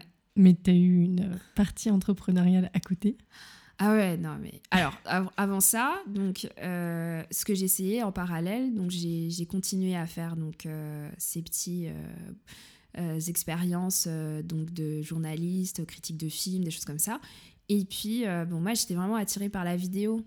Donc, c'était compliqué parce que j'avais je pense aussi à l'époque, je me sentais pas encore autant capable que maintenant de pousser la porte et de parler en allemand. Et ça, ça a été vraiment une, longue étape. Ça, je me, de me faire confiance sur mon niveau d'allemand, j'ai vraiment eu du mal. Même mon premier taf, tu vois, c'était que des Français. Et après, quand il m'a dit, mais tu parles allemand, je dis, ouais, bon, je me débrouille. Et quand il m'entend, il me fait, non, mais tu parles allemand, en fait. il me dit, oui, bon, oui, je parle allemand. Et en fait, c'est vrai que même euh, ce chef-là, tu vois, il m'a un peu poussé. Il m'a dit, non, je vais te donner des trucs en allemand. Bon, tu verras si c'est vraiment trop compliqué, euh, tu seras épaulé par un collègue. Mais euh, voilà, il y a des, gens qui m'ont un peu quand même euh, encouragé et m'ont dit allez, vas-y, il faut, faut, il faut pousser la porte. Et donc je m'étais dit, bah, il faut que je trouve une association franco-allemande parce que j'aimais bien un peu bah, le projet de l'OFAGE, il y avait pas mal de choses qui étaient faites. Et puis j'ai tapé dans Google radio franco-allemande et je suis tombée sur Muckefunk. Voilà, une émission qui venait d'être créée en 2014 ou en 2015. Et j'envoie un mail euh, au un des responsables du projet. Et il me dit, bah, passe au studio à Wilmersdorf. Et puis, bah, écoute, si ça te plaît, bah, viens, on fait des trucs. Et à l'époque, tu avais pas mal de journalistes français, allemands, euh, qui travaillaient pour des grandes radios, des chaînes de télé, et qui donnaient un peu de leur temps euh, pour faire des, des podcasts sur des, voilà, des expériences de la ville, donc en général sur Berlin. Et c'est comme ça que j'ai commencé un peu la radio aussi et le podcast. Ça t'a plu? Ouais, c'était génial. Bon, après, l'organisation, elle n'était pas euh, voilà, au rendez-vous. Donc, malheureusement, après, bon, j'ai toujours les clés du studio, parlant de ça. Hein, Adriane, faudrait que je te les rende un jour. Mais euh, ouais, ça s'est un peu essoufflé parce que bah il y en a, ils sont partis. Euh, l'organisation, c'était compliqué. C'était quoi le projet à la base? C'était un projet de tout simplement d'une radio euh, France, franco-allemande. où en fait on avait les émissions en français et en allemand. Donc tu avais le reportage qui était soit en français et après il y avait un petit résumé en allemand des présentateurs. Et euh, on tournait, parce que c'était aussi une manière de pouvoir euh, savoir euh, qu'est-ce que c'est que la technique, qu'est-ce que c'est que poser sa voix, qu'est-ce que c'est de créer une chronique, enfin voilà, plein de choses comme ça. Donc on a chacun tout le temps échangé des rôles. De temps en temps, on avait des workshops avec des professionnels, plus ou moins ça se faisait. Euh, pour expliquer comment euh, monter un, voilà, une, une, un audio. Donc euh, ça, ça m'a vraiment beaucoup aidé. Et puis après, on a pris des stagiaires aussi. Donc on a Hugo, je m'en rappelle, qui maintenant a la Deutsche Welle, qui habite à Bonn, et qui était venu faire une session à Berlin. et donc lui, il avait vraiment cette expérience déjà de école de journalisme et tout en France. et voilà. Euh, mais euh, non, ça a, été, ça a été une très belle. Euh, il y a eu des hauts et des bas, mais ça a été une très belle expérience. Moi, j'ai vraiment adoré et j'ai rencontré comme ça énormément de gens des franco-allemands comme je les appelle parce que c'est plus vraiment des français même moi je me je me considère plus vraiment. On se parle on se parle à moitié allemand et en français et ils habitent en France ou ils habitent entre la France et l'Allemagne et, euh, et, on est toujours en contact et c'est des amis proches et c'est génial quoi. C'était une question que je voulais te poser quand on regarde notamment ton, tes réseaux sociaux ton Instagram. Tu mets souvent des hashtags French girl. Ouais. Et donc malgré, malgré ou en plus de toutes ces années, tu t'identifies quand même française? Ah ouais, non, complètement. Ah, je me, sens pas, je hein. me sens pas du tout allemande. Enfin, je vis en Allemagne, euh, voilà, il y a des, des, facettes de la culture allemande que j'adore, mais, je, mais pour rien au monde, je, je pourrais me dire, après 10 ans, je me sens allemande. Pas du tout. Non, au contraire. Je pense que, je pense que quand tu es à l'étranger, alors après, c'est ambivalent, hein, mais j'ai l'impression qu'il y a un peu ce côté, genre, tu es mini-ambassadeur de, ta, de ton pays. Tu sais, tu es fier de. Bon, après, il y a les clichés qui vont avec, mais tu es fier et aussi tu. Soit, bah, soit tu t'assimiles et tout la culture et ou bien, euh, ouais, il y a quand même des petits trucs, tu vois, ça te rappelle euh, la France et tu te dis, ah, c'est cool, et, et c'est ça aussi qui te rend fier et tout d'avoir cette nationalité. Mais non, non, euh, clairement. Après, bah, maintenant que ça fait 2000, enfin, on va dire officiellement, je suis angemeldet depuis 2015. je crois qu'à partir de 2023, je peux officiellement devenir ouais, tu allemande. Peux demander la nationalité maintenant. Ouais, je pense que peut-être la seule raison euh, pourquoi je, demanderais la nationalité allemande, c'est si jamais j'ai un nouveau copain qui est allemand aussi. Peut-être euh, juste euh, avoir la nationalité allemande pour mes enfants, des choses comme ça, qui sont plus du côté juridique. Mais après, genre, j'ai pas de ressenti de me dire, ah, il faut absolument que j'ai le passeport allemand. Non. Moi, je suis bien ici. Puis bon, après, on a, c'est vrai, on a aussi cette facilité en tant que Français de l'Union européenne, Européen de l'Union européenne, on n'a pas besoin de visa, donc euh, c'est très facile de, de pouvoir circuler euh, en Allemagne, ce qui n'est pas forcément Ça, une le chance Incroyable. non mais je me, je, sais, hein, je me sens extrêmement privilégiée. Des fois, je me dis waouh tout ce que je suis en train de vivre, il y en a, ils pourront même pas faire le quart parce qu'il va falloir faire les papiers, les machins. Nous, on arrive, carte d'identité, ciao, on prend un taf, et en plus, si tu parles allemand, c'est le Saint Graal. Voilà, t'as rien à faire. C'est pour ça que vraiment le projet de l'Union Européenne sur cette partie-là, je trouve que c'est génial. génial. Tu vois, j'ai des copains indiens Mm. Mais quel enfer, mm. quel enfer. Parce que pour avoir un travail, tu as besoin d'un visa. Pour avoir un visa, tu as besoin d'un travail.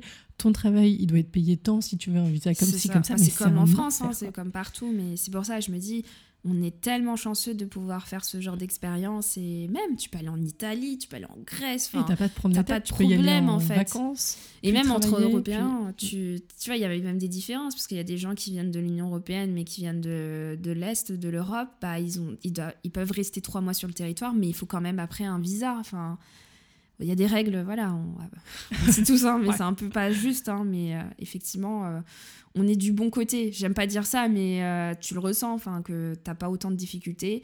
Et c'est pour ça que moi, ça me.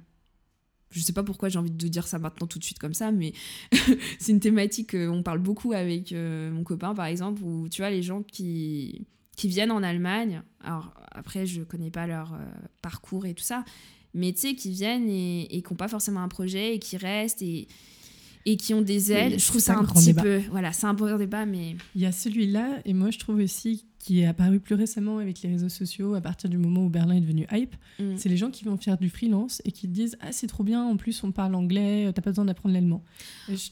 Mais tu vois, alors, si tu veux, d'un côté, tu as les personnes qui viennent sans forcément de projet avec des aides, mm. mais tu as des personnes qui viennent, qui sont freelance, qui payent leurs impôts ailleurs et qui viennent juste profiter de ce qui est cool. Ils te font une pub qui est pas vraiment ouais, proche de la réalité, exactement. Et du coup, bon, bah, c'est comme tout, de toute façon, il y a du bon, du mauvais et à faire le tri. Mais juste pour revenir sur le côté être européen, pouvoir vivre quelque part, moi, ce que mm. j'adore, en plus, bon, personne, euh, étant une personne blanche ou parfois on, me prend pour une Allemande, j'adore ce côté de tu peux te fondre dans le paysage sans mm. avoir toutes les difficultés à côté et du coup vivre une expérience qui est vraiment propre à l'endroit où tu es, quoi. Non, non, clairement. Après, euh, moi, je, je juge pas trop les, tu vois, les gens qui viennent, parce que je vois aussi, par rapport même sur les groupes Facebook, c'est ça qui est intéressant en disant les demandes qui ont évolué, tu vois. Alors, bon, les appartements, chercher son... Ça, ça a toujours été comme ça. Bon, maintenant, ça devient de plus en plus compliqué. Mais euh, un peu les questions du style, euh, ah, je veux m'expatrier à Berlin, mais je parle pas allemand, j'ai une petite base d'anglais, est-ce que ça le fait?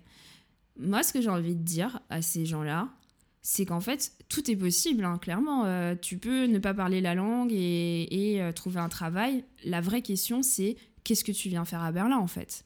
Parce qu'il y en a beaucoup, tu vois, qui sont perdus dans ce, moi, ce que j'appelle hein, le, syndrome de Berlin des trois ans. C'est-à-dire, euh, tu viens, tu fais la fête, tu rencontres des gens, tu rencontres des expatriés, donc tu rencontres pas d'Allemands. Et en fait, à un moment donné, tout le monde trouve un peu, enfin s'enlace ou trouve pas forcément de trucs fixes. Donc les potes partent, toi tu te retrouves un peu entre deux chaises en disant est-ce que je reste, est-ce que je pars? Et en fin de compte, après, quand tu commences à rentrer vraiment dans le côté genre, bah, Berlin, en fait, c'est une ville aussi allemande, même si c'est la capitale, bah, en fait, euh, sur certains points, bah, l'allemand, ça va commencer à devenir important. Ça va devenir sérieux. Et c'est pour, ça, c'est pour ça que je dis le syndrome des trois ans, parce que trois ans, c'est assez pour que tu fasses le tour, et c'est assez pour qu'après tu te dises, ok, est-ce que je vais continuer à vivre comme ça? Il y en a, hein, je connais, hein, qui parlent pas beaucoup d'allemand, mais qui parlent anglais, mais dans leur travail, ils n'ont pas besoin, ils ont trouvé leur équilibre. Et il y en a d'autres, ils sont en souffrance, et je leur dis, mais les gars, rentrez en fait. Ou trouvez-vous un autre endroit ou une autre destination, parce que Berlin, ça le problème, c'est que après la fête, il n'y a rien d'autre, quoi. Enfin, tu t'en lasses. Euh, et, je trouve que ça, ça a été cool, c'est de d'avoir trouvé euh, voilà des bases et des gens que je connaisse qui sont là, qui habitent pas forcément à Berlin, mais tu vois, je, je sens. Enfin, moi, j'ai pas. Tu vois, il y, y, en a, ils ont leur crise de dire Ah, je sais pas si j'ai envie de rester. Je l'ai aussi, mais je me dis Bon, j'ai quand même des amis, c'est cool, mais j'ai pas ce côté genre c'est que mes collègues, c'est que euh, la fête. Non. Et tu vois, j'ai été, je, suis rentrée récemment en France pour un anniversaire. Melvie, je te fais un, je te fais un gros bisou. et c'était rigolo parce que elle, elle vient du sud de la France et elle avait invité plein de copains qui est leur groupe de potes, mm. tu vois, qui existe depuis 10, 15 ans. Et je trouvais ça trop. Enfin, c'est génial d'être replongé dans une ambiance de gens qui se connaissent depuis hyper longtemps, où chacun, du coup, a aussi construit sa vie sur place ou dans les environs, qui ont leurs études, leurs histoires, leurs, leurs, histoires de famille. Et du coup, je trouvais que c'était chouette en revenant à Berlin de me dire, OK, ça va, parce que j'ai réussi à me construire un cercle d'amis où c'est des gens qui sont là souvent depuis 5, 6, 8 ans ou qui sont nés ici. Et en plus, avec ce podcast, je rencontre plein de gens justement qui, qui ont un projet en restant ici. Et ce j'ai eu cette première année où je rencontrais que des gens qui étaient tous arrivés en même temps et plus des internationaux. Et j'avais senti le. Ça aurait pu prendre un virage de qu'est-ce que je fous ici, Alors que là, c'est plutôt ok, chacun construit sa vie un peu différemment, avec tout ce que t'offre la ville en plus, parce que pour le coup, il y a beaucoup de possibles. Et, et je suis assez d'accord sur le, sur le fait que c'est plus simple quand tu vas dans une ville d'avoir un projet pour t'y ancrer en fait parce que mine de rien on est quand même des êtres humains et au bout d'un moment tu as une routine, tu as besoin d'avoir euh, des, des, choses que tu reconnais ou des raisons de pourquoi tu es là en fait. Ah, complètement, complètement. Bah, moi, de toute manière, bah, mon projet, c'était bah, de faire du journalisme, apprendre l'allemand, faire des expériences à l'étranger. Donc, euh, et je trouvais que de toute manière, ça avait une cohérence avec euh, bah, mon parcours universitaire, professionnel. Et c'est pour ça que je m'étais dit, bah, si le temps que je dois rester ici, de toute manière, alors ça c'est un truc aussi, bon ça c'est une, on va dire une décision aussi personnelle, euh, je trouvais important, après j'ai fait de la linguistique, mais euh, je trouvais important que la France soit dans mon projet de professionnel en Allemagne. Enfin, je me voyais pas travailler dans un secteur où en fait on parle que allemand parce que c'était trop brutal pour moi, ou c'était trop, enfin quand même le la culture du travail et tout en Allemagne est différente de la France. J'ai pas beaucoup travaillé en France, mais je, le sens déjà, tu vois, au niveau de la personnalité, des choses comme ça, c'est quand même un petit peu différent. Il y a certains points que j'adore de l'Allemagne et il y en a d'autres, euh, j'aime pas du tout. Mais, euh, c'est vrai que ce côté de me rassurer en me disant, bah en fait, je travaille pour mon pays, entre guillemets, à représenter mon pays, ou en tout cas à donner ses compétences à une entreprise euh, en Allemagne sur comment est la France, comment je trouve ça génial tu de, de pouvoir euh, faire des, des, tableaux des statistiques où tu sais les gens ils se disent oui non mais ce produit là euh, ça va fonctionner et toi tu leur dis euh, pas du tout. Ça fonctionne en Allemagne mais la manière dont tu le décris c'est pas les bons arguments pour un pour un pour un client français. Et ça je trouve ça génial et ça ça s'est fait un peu dans aussi par le par le hasard de, de mes expériences professionnelles où j'ai commencé à travailler pour le marché français et à combiner euh, bah, mes études euh, avec ça quoi. Donc euh, oui je j'ai pas dit je suis responsable de contenu en ce moment voilà dans le digital. Mais je trouvais ça génial. Et du coup ça te permettait pour moi aussi d'avoir quand même une, continuité avec le, travail un peu journalistique. Parce que ça aussi je m'en sers pour parler de voilà, de, mes parcours professionnels, bah, je mets aussi mes articles pour voir, parce que j'écris des blogs, euh, des choses comme ça pour euh, des T'as un blog? Non, j'ai voulu commencer à le faire. Et puis euh, après, ça s'est un peu essoufflé parce que, bah, comme tu as pu le voir, je fais plein de trucs. J'ai pas encore euh, tout expliqué. On n'a pas encore tout. Voilà. On a fait une. 10%. Franchement, on va faire. Euh, on voudrait 10 heures de podcast avec oui, moi. Je pense aussi. Mais non, malheureusement. Donc c'est pour ça que bah, le portfolio, quand je fais des présentations, quand je vais voilà, postuler tout à des postes, bah, du coup, je recherche un peu tout ce que j'ai fait et je fais waouh, en fait, j'ai fait plein de trucs mais en plus là différent quoi. Donc ouais, pour faire la listing comme ça, ça sera plus simple. j'ai fait un festival ici, j'ai organisé un festival euh, de, de, court métrage. Et c'est comme ça que... T'as revu Richard? Exactement. En fait, alors, euh, pareil, mon ex connaissait un pote à lui qui est brésilien et qui voulait faire toujours du cinéma. Et en fait, il habitait à Paris mais il était, ils se sont rencontrés à Berlin dans leur soirée, parce que lui, il était musicien de son côté, et ils se sont rencontrés comme ça par le hasard des choses. Et il a parlé de moi, et euh, il me dit oui, ma copine, machin, elle fait ça, euh, vas-y, est-ce que tu cherches pas quelqu'un? Et euh, il me parle, donc on se rencontre à Berlin, et il me dit, écoute, je suis en train de monter un projet de festival de court métrage, de, j'ai plein, j'ai déjà les, j'ai déjà les, les différents réalisateurs, la liste des films, mais il me manque euh, l'organisation, faire le site, machin. sur place, quoi. Exactement. Et donc, euh, je pars à Paris, on se rencontre là-bas, il m'explique un peu le projet. Euh, bon, c'était clairement un truc en mode bénévolat. Et moi, j'étais voilà, genre jeune, je m'étais dit, ça fait une expérience sur le CV, why not? Et voilà, me voilà organisée avec une stagiaire qui habite toujours à Berlin. Euh, Géraldine, et, et, voilà, monter euh, une espèce de festival euh, avec. C'était trop marrant. Genre, t'avais des ateliers avec de la capoeira. Alors du coup, tu sais, essayes de voir un peu la relation avec la France. Il y en a avec le Brésil. Voilà, mais... avec le Brésil. Et du coup, il avait, enfin, il avait plein de partenaires et de ça. Et du coup, je pense que ça avait plus de sens de faire un truc sur le Brésil et la France. Mais bon, il connaissait et je pense que ça a été aussi une manière de pouvoir commencer à faire de la promo en Allemagne. Il connaissait, il y avait plein de contacts. Et on a fait au Kino Babylone à ah, Voilà. Et donc, on a fait euh, les, les projets là-bas. Et euh, du coup, c'est moi qui m'organisais pour la com, euh, trouver. Euh, donc après, on avait aussi une partie festival. Je te jure, c'était un truc incroyable. C'était un bordel pas possible.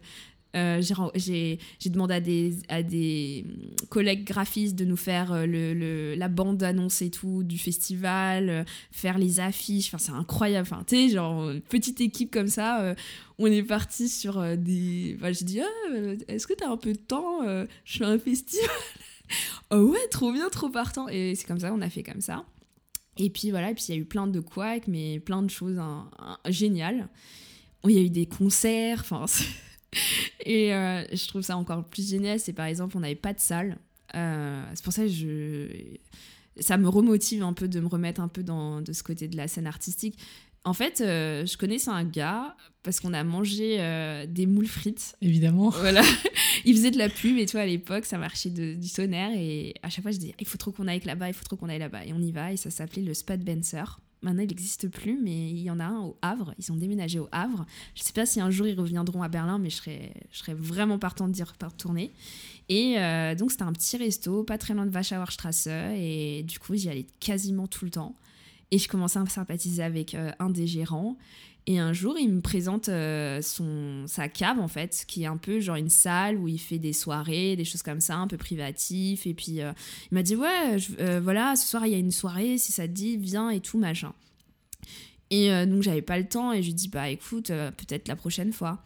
Et je reviens un autre jour et là on était en plan galère pour trouver une salle pour le concert du festival. Et je lui dis comme ça euh, écoute est-ce que tu connaisserais pas quelqu'un qui a une salle et de ça? Il me fait bah j'ai une salle moi. T'as besoin de combien de personnes? Je dis bah je sais pas trop. On fait ça un peu à la volée donc est-ce que ça te dit? Bah écoute il me fait tu sais quoi? Moi, je te demande pas de sous, je veux juste que tu ramènes du monde, qu'ils achètent les, les consos, comme ça, ça fait aussi de la pub et tout pour le resto, et on part comme ça. Et voilà, yalla, on est parti comme ça. J'étais là genre, ok mec, on se connaît pas vraiment, et on a commencé à faire des programmations sur une semaine. Bon, il y avait plein de trucs, des histoires avec les musiciens qui pensaient être payés par le resto, enfin, qui est allé dans le dos de, de l'organisation et qui dire oui non mais il est où mon billet? Et t'es là genre mais en fait euh, bah il y a pas de billet quoi donc voilà mais euh, génial quoi et euh, voilà comment est né le, festival Short Berlin J'adore. Voilà, Fest Short Berlin. C'était ton premier projet entrepreneurial? Non, ça c'était un projet comme ça, bah, en relation un peu avec le cinéma. Et donc, l'histoire de mon maître de stage, on cherchait des membres du jury. Et donc, euh, en fait, euh, le mec en question qui organise le festival, donc le directeur de festival, il me dit Ouais, je suis en, en je suis en pour parler avec la maison du film court. Et moi, je le regarde, je fais, mais moi, je les connais, les maisons du film court. Il me fait, ah bon, tu connais? Je dis, bah ouais, j'ai respecté mon stage. Et euh, j'ai encore quelques contacts et tout avec euh, bah, mon maître de stage qui est le délégué général. Non, mais tu sais quoi, ça fait super longtemps, j'essaie de mettre la main sur lui. Et lui, il est jamais disponible. Et en fait, moi, je savais, parce que en tant qu'assistante, euh, j'ai été son assistante, je savais comment filtrer les mails et je savais comment le mmh. contacter. Du coup, j'ai dit, écoute, laisse, laisse-moi m'en occuper je vais le contacter, je te promets rien, mais euh, voilà, dis-moi ta demande et je verrai. Mais c'est quelqu'un d'extrêmement occupé et c'est aussi quelqu'un qui est très sélectif et qui, voilà, clairement, il a tellement de demandes qu'il ne travaille pas avec tout le monde. Ok, très bien, je te laisse gérer ça. J'envoie un message, voilà, dire voilà, coucou, je suis à Berlin, comme on avait expliqué avant que je te dise que je vais au Festival de Cannes. Et donc, je lui explique un peu le projet, je lui dis voilà, euh, on cherche des membres de jury, on a pensé à toi, je sais que tu es extrêmement occupé, euh, qu'est-ce que t'en penses? Écris-moi. Merci, ciao. ciao. Et non, mais j'ai pas écrit comme ça, mais j'étais vraiment super solennelle. Je, crois, limite, je crois que je l'ai vouvoyé et tout. Et je m'attendais pas du tout à une réponse parce que je lui ai envoyé sur son mail et je me suis dit, bon, est-ce qu'il va se rappeler de Inès, la stagiaire d'il y a deux ans euh? Et là, il a répondu. et donc, il me dit, je suis extrêmement contente d'avoir de tes nouvelles et je suis contente que tu sois à Berlin. Écoute, on peut en discuter. Qu'est-ce que t'en penses si on s'appelle? Et du coup, il est venu. Ah, et il a fait le festival. Et euh, bon, après, euh, en fait, euh, j'ai gardé cette phrase, mais donc du coup, je lui ai dit Qu'est-ce que t'en penses de l'orga et tout? C'est moi qui ai un peu organisé comme ça, mais ça se fait à la va-vite, voilà, je trouve ça pas très clean. Et puis bon, j'avais pas de budget, ça. Il me fait Non, mais franchement, il n'y a pas de souci. Et euh, donc après, le, directeur du festival, il, essaye, tu vois, de lui parler, euh, enfin aussi un peu de faire un, lien pour lui, ses prochains trucs. Ses Et je le sens, tu sais, un peu distant, genre, euh, bon, je suis venue, mais clairement, je sais pas qu'est-ce que je fais à Berlin, quoi. Et on va aller boire un café, et puis bon, le directeur, il veut vraiment le parler avec lui. Et à un moment donné, il m'a dit, non, mais ça serait bien, est-ce qu'on peut se prendre un café, Inès, et tout, vas-y, on va discuter. Et là, il me dit, écoute, moi, je t'explique, hein, je suis venue, mais clairement, je suis venue pour toi. voilà, c'était, sympa comme organisation, mais clairement, si jamais réfléchis, euh, je sais que tu as plein, encore plein de choses et tout qui t'as des, voilà, c'est ta vie et tu es encore jeune, mais dis-toi que si tu as besoin de quoi que ce soit ou même d'avoir un contact, euh, tu rentres à Paris, tu m'appelles et, et je te, voilà, on verra. Mais la porte, elle est encore, euh, voilà, elle est un peu encore ouverte ce que j'ai un peu compris. Et je trouvais ça génial. Je ne pensais pas que j'avais autant euh, marqué, en fait. T'as tiré quoi de, de l'organisation de ce festival, du coup? Bah, bah déjà euh, bah que c'est pas simple et puis bah gérer un festival c'était pas vraiment à la base mon comment dire le la mission qu'on m'avait donnée on m'avait juste dit bah fais la com fais un peu le truc mais après tout le monde allait un peu dans tous les sens donc euh, du coup il y a eu aussi voilà des hauts et des bas mais c'était intéressant, c'était une super expérience. Après, quand il m'a redemandé euh, de refaire un festival, je lui ai dit écoute, euh, là, ça prend du temps. Euh, enfin, si tu as des subventions, il faut quand même qu'on soit rémunéré à la hauteur, ou en tout cas que ça soit. Enfin, la stagiaire, par exemple, elle, elle avait fait dans un cadre d'Erasmus, donc elle avait une bourse. Mhm. Et je lui ai dit écoute, moi, je suis encore étudiante. là, tu vois, ça prend beaucoup, beaucoup de temps, ça m'a pris beaucoup d'énergie, et c'est pas mon projet même si j'ai adoré, mais là, euh, je voudrais quand même avoir euh, une récompense ou quelque chose euh, qui compense un peu mon travail, quoi. Donc après, on s'est un peu éloigné de ça, et puis, puis voilà. Mais, mais je sais qu'il continue, fait des films, sa femme et tout aussi est, actrice et tout, donc ils font pas mal de projets en famille, apparemment. Son fils et tout, il, il tourne dans un film autoproduit, donc non, je suis content pour eux. Mais voilà. Et du coup, d'organiser tout ça, bah, déjà, tu avais quel âge déjà? 22, 24, je crois, un truc comme ça. du coup, tu te rends compte que tu es capable de le faire en plus ben, Déjà, moi, par, moi, moi, pas parler beaucoup bien allemand et, et moi, pas parler beaucoup bien anglais, tu vois. Donc, c'était là, tu fais, il faut diriger des gens. Et puis, à un moment donné, je dis, bah, enfin, les gens aussi, c'est leur taf euh, pour certains trucs. Donc, il y en a, ils ont pris aussi le relais. Mais c'est vrai qu'après, il fallait un peu coordonner. Et lui, il n'était pas forcément disponible parce qu'il avait d'autres trucs à gérer. Et euh, j'ai un, un peu épaulé. Donc euh, non, c'était une super euh, super expérience. Après euh, après après bah du coup ça m'a donné l'envie de continuer un petit peu là-dedans et j'ai travaillé avec l'ambassade de France. j'ai fait la semaine du film français, j'ai été sélectionnée pour être blogueuse. donc du côté des Français et avec des Allemands. Et là, à la ah là, c'était un autre level. Là, on était avec Isabelle Huppert, avec voilà Boson. Euh, y avait donc on a rencontré aussi euh, euh, Ramsey. On a fait une interview. Non, c'était génial et on a fait plein d'ateliers. Et là, on faisait des critiques de films. Et j'ai rencontré aussi comme ça des, des Françaises qui travaillaient déjà pour le coup dans le secteur du cinéma ou en tout cas qui avaient une petite chaîne. Et il y en a, voilà, on est toujours plus ou moins en contact très éloigné sur Facebook, mais on se suit un petit peu dans les actus, quoi. Mais c'était génial, une semaine comme ça un peu dans le cinéma et dans les paillettes, euh, au Kino International, euh, en VIP, sur le tapis rouge. C'était sympa. voilà.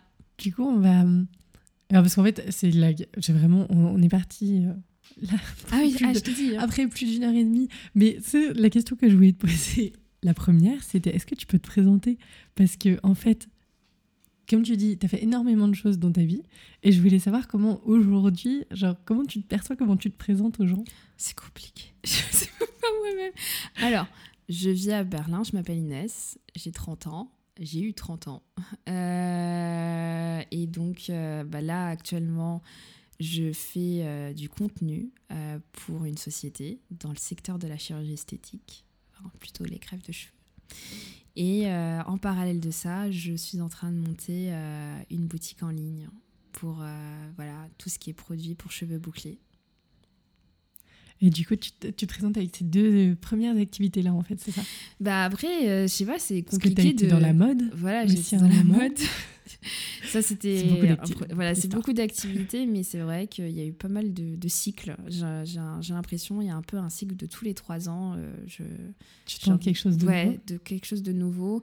Et puis là, bon, avec peut-être avec l'âge, j'ai je, j'ai aussi envie de me lancer dans des choses qui sont vraiment pour le coup euh, abordables, euh, plus concrètes. Abordable. ouais, abordable dans le sens où euh, tu vois, c'est pas genre, ah, je vais tout plaquer pour aller dans un autre pays, et bien on voit, tu vois. Là, c'est plus en mode, bon, euh, j'ai quand même euh, vécu, voilà, je suis bien à Berlin, on va pas se mentir, je suis quand même bien, j'ai trouvé un, équilibre dans cette ville.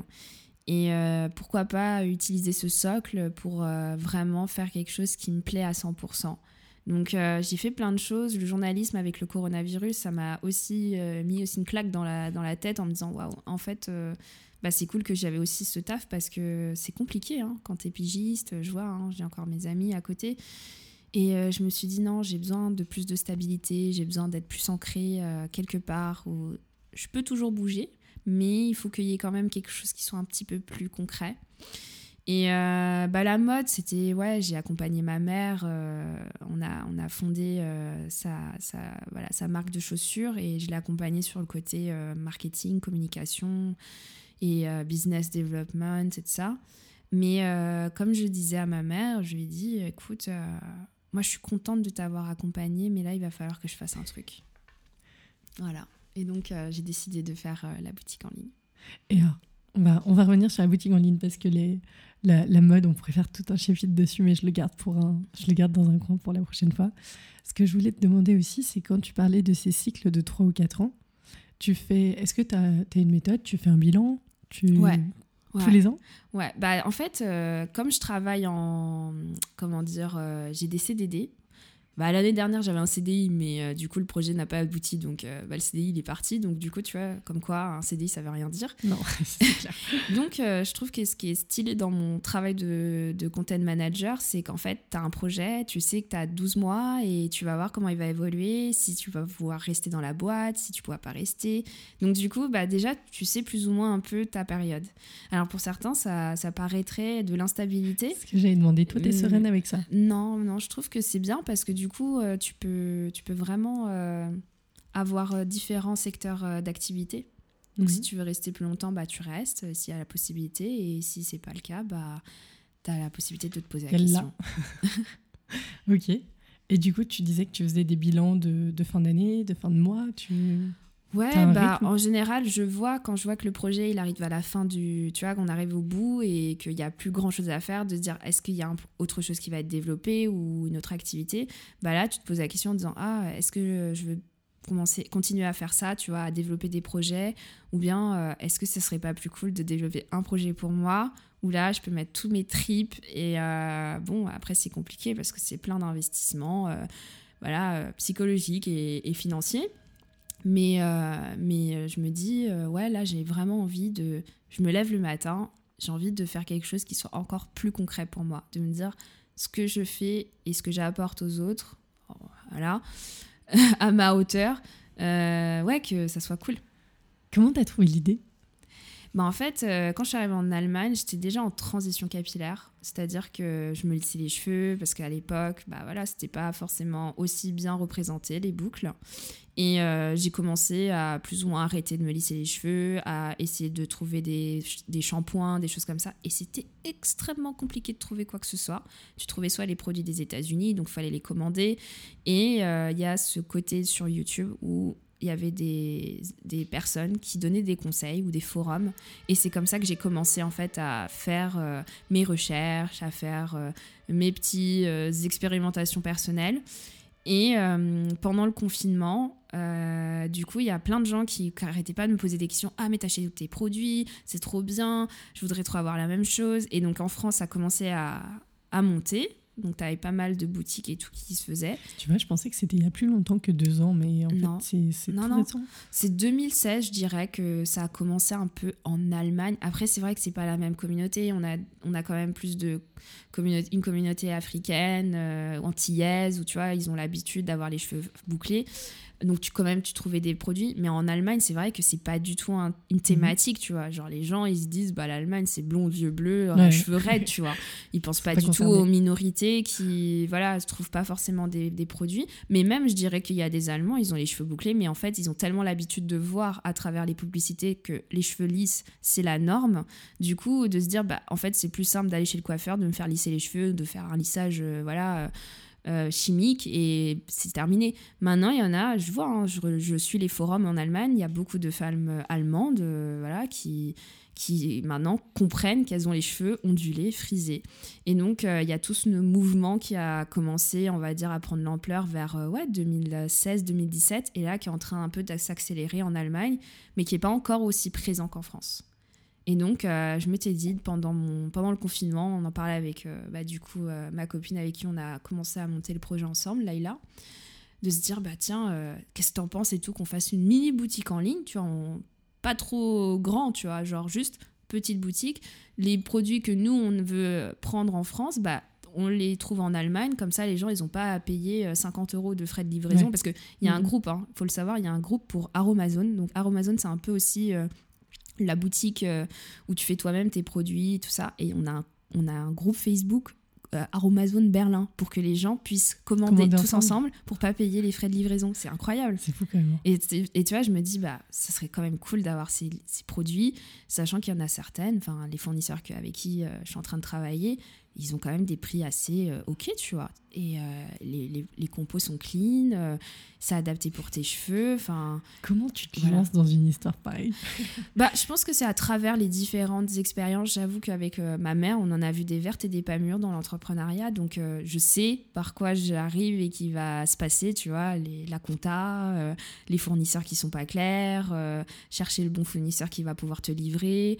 Et puis aussi à travers mes expériences professionnelles qui font que, en fait, je me dis, bah, pourquoi pas tester, en fait? Qu'est-ce que qu'est-ce que tu as à perdre? À part, ok, de l'argent, soit de l'argent, mais dans tous les cas, que ça prenne ou que ça prenne pas, tu vas apprendre plein de choses en fait. Et tu vas rencontrer des gens et tu vas, euh, tu vas peut-être même découvrir un autre univers, ce que je suis en train de découvrir. Et je me dis. euh, et, et je me suis dit, tu sais, quand j'ai changé de travail bah, en janvier 2022 et que je suis arrivée dans le secteur capillaire, je me suis dit, c'est un signe. Attends, euh, je commence à faire un blog et tout sur les cheveux. Là, on me prend. Bon, j'avais vu, tu vois, mais je m'étais dit, bon, on va voir parmi tant les autres euh, entreprises. Et là, je suis vraiment à l'intérieur du truc. J'apprends à qu'est-ce que c'est qu'un cheveu, comment ça s'en- s'entretient, pourquoi c'est comme ça. Je me dis, mais attends, euh, ouais, tout est, en, tout est en corrélation, quoi. Parce que du coup, dans ton entreprise, donc ton travail temps plein Ouais, temps plein. de greffe capillaire Ouais. en chirurgie esthétique, tu es beaucoup confronté, j'imagine, aussi aux, aux clients, aux gens qui t'expliquent pourquoi ils veulent. C'est ça. En fait, moi, je m'occupe plus de la partie. euh, je m'occupe pas de la partie euh, commerciale et diagnostique, mais euh, par exemple, bah, pour tous les articles de blog, donc on a déjà des séminaires avec euh, le médecin en chef. Donc on- c'est pour ça que je suis partie euh, en Turquie voir la clinique et euh, qui nous explique comment ça se fonctionne, les techniques. On voit même les opérations. Alors on n'est pas à l'intérieur de la salle, ne vous inquiétez pas, mais on, peut assister, voir comment les, le personnel médical en fait s'occupe, les techniques de greffe. hein. et donc ça, il faut qu'on le retranscrit sur le site pour expliquer aux gens, bah voilà, comment fonctionne l'opération et qu'est-ce que c'est qu'un cheveu? Pourquoi ton cheveu il tombe, pourquoi ton cheveu il est frisé, pourquoi ton cheveu il est bouclé? Et euh, je trouve que c'est intéressant comme thématique. C'est très médical pour le coup. Donc du coup, tu as très peur de dire, de dire des bêtises. Donc on vérifie toujours nos, nos données. On essaye aussi de se baser sur euh, voilà, des, des, des sites et de ça d'autorité. Mais voilà, du coup, je suis poussée à aller rechercher, à aller regarder les témoignages et de voir aussi, au début, je m'étais, comme dit pour tout le monde, je pense pour la majorité, de dire, ah, c'est quand même un peu superficiel. Mais tu vois qu'il y en a vraiment, c'est une souffrance. Et quand tu vois le résultat et qu'ils sont heureux et que juste d'avoir, voilà, de retrouver leur chevelure, comme euh, je peux pas comparer après chacun en fait a aussi son parcours personnel il y en a ils ont perdu par rapport à une maladie par rapport à un choc émotionnel donc je trouve que c'est génial après c'est un débat hein, clairement il y en a ils disent bah tu te rases la tête et basta mais par exemple aussi il y a la greffe pour les femmes parce qu'il y a des femmes qui perdent leurs cheveux aussi et euh, c'est vrai que c'est super intéressant de voir aussi en fait c'est un côté très émotionnel et quand on parle aussi de produits capillaires, bah c'est pareil. En fait, tes cheveux, c'est quand même aussi une partie de ta personnalité. Quand on t'en rend compte, on va se rappeler de toi. Ah, elle est blonde, ah, elle a les cheveux bouclés, ou bien euh, t'as la crâne rasée. Mais euh, ouais, ça fait quand même partie euh, intégrale de. Ça te protège déjà de, des agressions extérieures, mais c'est aussi une partie de toi, les cheveux, en fin de compte, quand tu y penses. Et en plus, quand tu. C'est vrai qu'en ce moment, il y a un grand. Je sais pas si c'est un retour ou si c'est une forme de retour aussi sur comment on apprend à s'occuper de ses cheveux. Le... Il y a en ce moment une marque en France qui, qui fait parler d'elle, moi je trouve, qui s'appelle La Bonne Brosse. Ah, Donc je pense que tu penses à une autre. Ouais, je pense à une autre. Mais Parce que, bon, ça, ça concerne tous les cheveux, mais je pense que là, pour le coup, ça s'adresse aussi aux cheveux lisses, pour le mhm. coup, où l'idée, c'est de dire le, le premier produit de beauté que vous pouvez offrir à vos cheveux, c'est le manuel. Donc c'est le brossage en tant que tel. Et en fait, je, moi, je sais pas, ça m'avait plu, j'avais acheté, j'en ai acheté une, et en fait, tu as une série de mails qui t'apprend à c'est quoi un rituel de beauté, c'est quoi un rituel de brossage de cheveux, ça veut dire quoi d'avoir euh, des poils de sanglier en kératine, euh, pour, comment ça impacte tes cheveux, ta chevelure, etc. Et de réavoir ce contact matériel où tu te touches, tu te coiffes, etc. C'est tout un apprentissage qui, je sais pas, c'est comme si soit pas eu, soit mis de côté, etc. Donc je sais pas, tu pensais à quelle firme, à quelle entreprise Ah non, moi je pensais à autre chose. Bon, c'était plus par rapport aux cheveux euh, bouclés parce qu'il y a eu euh, une grosse campagne euh, bah, qui a été faite bah, depuis cette semaine ou la semaine dernière où en fait, donc les secrets de Loli, je travaille pas encore avec eux, mais qui est super connu en France et en fait qui ont réussi à faire la première campagne sur les Champs-Élysées et à normaliser un peu les cheveux bouclés et donc il y a donc apparemment la fondatrice euh, qui euh, voilà fait un espèce de mouvement euh, qui s'appelle My Hair, My Power. Enfin, c'est le hashtag et tout qui est en train de, de circuler en France. Et c'est vrai que son parcours, enfin, elle a fait un podcast dernièrement que j'ai écouté. Et on s'écrit de temps en temps comme ça, parce qu'elle est très accessible sur Instagram. Et elle a un parcours incroyable, quoi, cette femme. je trouve que c'est des parcours inspirants, au-delà de, du fait qu'elle soit métisse ou ou euh, femme noire ou quoi que ce soit, mais je trouve que c'est cool d'avoir des, parcours comme ça où en fait, euh, voilà, elle a commencé euh, son projet dans, sa cuisine et maintenant c'est devenu un empire. Et non, c'est cool. C'est cool, c'est cool. ouais, non, franchement, inspirant. Inspirant et, et, peu importe, tu vois, que ce soit les produits capillaires, je trouve le plus important, et je pense que ça, c'est un peu notre génération par rapport peut-être à nos parents qui n'avaient pas forcément cette Enfin, c'est mon ressenti, cette possibilité, c'est qu'on a le, on peut se tromper ou en tout cas, on, on maintenant, on n'est plus dans cette dans cette espèce de il va falloir travailler pour travailler pour gagner de l'argent. On est plus dans un côté où on veut que notre métier ait du sens et que des fois, euh, ce qu'ils appellent les bullshit jobs, que des fois, tu as, l'impression de. Tu sais, tu te lèves le matin et tu sais pas trop pourquoi tu fais ça en fait. Et euh, alors, j'ai pas complètement cette impression. Moi, c'est plus le côté de. C'est vrai que j'ai eu de la chance de faire ma première entreprise, entre guillemets, avec ma mère, mais j'étais sur les papiers, hein, à diriger avec elle à 25 ans, euh, à monter une boîte, une SAS, ce qui est pas. Voilà, ce qui est avec 16 000 euros de capital, et bon, enfin, on a dépensé beaucoup plus d'argent que ça, mais mais euh, juste euh, ouais de, de, se dire waouh en fait euh, même si ça n'a pas abouti tu vois là où ça devait aboutir c'est de se lever un matin et se dire ouais vas-y tout on va faire une boîte. Et, et, du coup oui c'est vrai que c'est compliqué quand tu reviens dans le monde du salariat où, où effectivement je peux comprendre tu as une forme de sécurité qui te protège de pas mal de choses. Je parle surtout pour les femmes quand tu commences à aussi envisager d'avoir un enfant et que bah, si ton compagnon à côté il travaille pas bah, c'est compliqué en tant qu'entrepreneuse de pouvoir se lancer, d'avoir une grossesse et que bah, la sécurité du salariat sur certaines formes peut, enfin surtout pour l'Allemagne par exemple, où tu peux avoir un, congé parental beaucoup plus grand, ou voilà, t'aménager des choses. Euh, c'est vrai que du coup, ça, ça, peut te, ça peut te freiner, mais euh, moi je trouve que ça m'a permis en tout cas de, de jongler à chaque fois. J'étais mhm. toujours entre. J'ai jamais. En fait, là, je, pour la première fois, j'expérimente euh, le salariat euh, vraiment à 100% depuis un an et demi, deux ans. Et alors euh, Non. C'est pas pour toi C'est pas pour moi. Là, enfin, c'est cool, mais j'ai, en fait, j'ai l'impression qu'il me manque quelque chose, tu vois. Comme j'étais avec ma mère où j'avais un pied, j'apprenais des choses, je, je travaillais avec une équipe, des collaborateurs, et à côté, j'avais un projet, et ce projet-là, il grandissait. Et le travail que je faisais en parallèle, bah aussi ça m'aidait dans mon projet. Et c'est pour ça, là, je sens que ça me, ça me manque. Ça me manque et c'est pour ça que là, je suis à fond, à fond, à fond. Voilà. Quand tu montes en plus une boutique en ligne, tu te lances dans les e-commerce du coup en plus. C'est ça. Donc nouveau domaine aussi, j'imagine. Euh, pas vraiment parce que donc dans le contenu, tu as plusieurs euh, types de contenu que tu fais. Donc moi j'ai fait deux ans, euh, j'ai travaillé en fait pour une agence qui travaille pour Amazon. Donc j'ai fait beaucoup de sites pour le contenu technique, comment faire une page produit, euh, recherche, de, ouais, recherche de fournisseurs. Donc, en fait, du coup, je t'ai dit, toutes ces compétences, pour ça, j'ai l'impression à chaque fois que je trouve un travail, j'essaye toujours de trouver dans ce travail-là un sens qui pourrait m'aider dans mes projets. Ou même quelque chose dans ma vie, tu vois, de me dire, ah bah tiens, euh, j'ai travaillé dans ça, je connais tel fournisseur. Donc euh, oui, c'est toujours difficile, hein, mais euh, non, j'ai travaillé dans le e-commerce euh, pendant quand même, ouais, mais bah, mon premier job, c'était dans une impression et c'était du e-commerce aussi. Et après, j'ai refait partie plus marketing, content technique et de ça, et recherche de produits, enfin recherche de fournisseurs et de logisticiens pardon, en France. Donc voilà. Quand vous avez commencé votre projet, vous avez fait une campagne de crowdfunding aussi C'est ça. Euh, on est parti. C'était un peu en denti parce que du coup, on était en pour parler avec les marques. Euh, comme on voulait pas forcément investir beaucoup d'argent, euh, tu vois, parce qu'on savait pas comment ça allait prendre. Donc on s'est dit, est-ce que c'est possible de faire de la précommande, de voir si les gens ils vont vraiment aimer? Et euh, du coup, ouais, on a un peu fait ça. Euh, en plus avec nos travaux, enfin on a, on travaille toutes les deux aussi, donc à côté, donc c'est compliqué.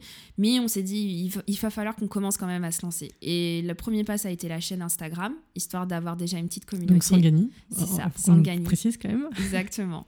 Donc c'est sangani.care. Euh, sur Instagram et, donc, euh, ouais, on a, on a tout simplement, on s'est dit, bah ouais, il y a des gens quand même, bon, il y a des, des, amis proches, mais qui croient au ce projet-là et qu'ils en parlent et que ça commence à monter sur les petits groupes Facebook. Et puis on s'est dit, allez, il faut qu'on se lance, peu importe combien de commandes on va avoir, si déjà il y a une commande, on va être super contente. Et euh, bah écoute, voilà, au total, on en a eu quand même une vingtaine. Et ça nous a permis bah, de faire euh, une partie, euh, de financer l'autre stock qu'on va, qu'on va continuer à vendre euh, bah, dès que, si un jour ce site va voir le jour. C'est en cours. voilà, c'est en cours, d'ici sous peu.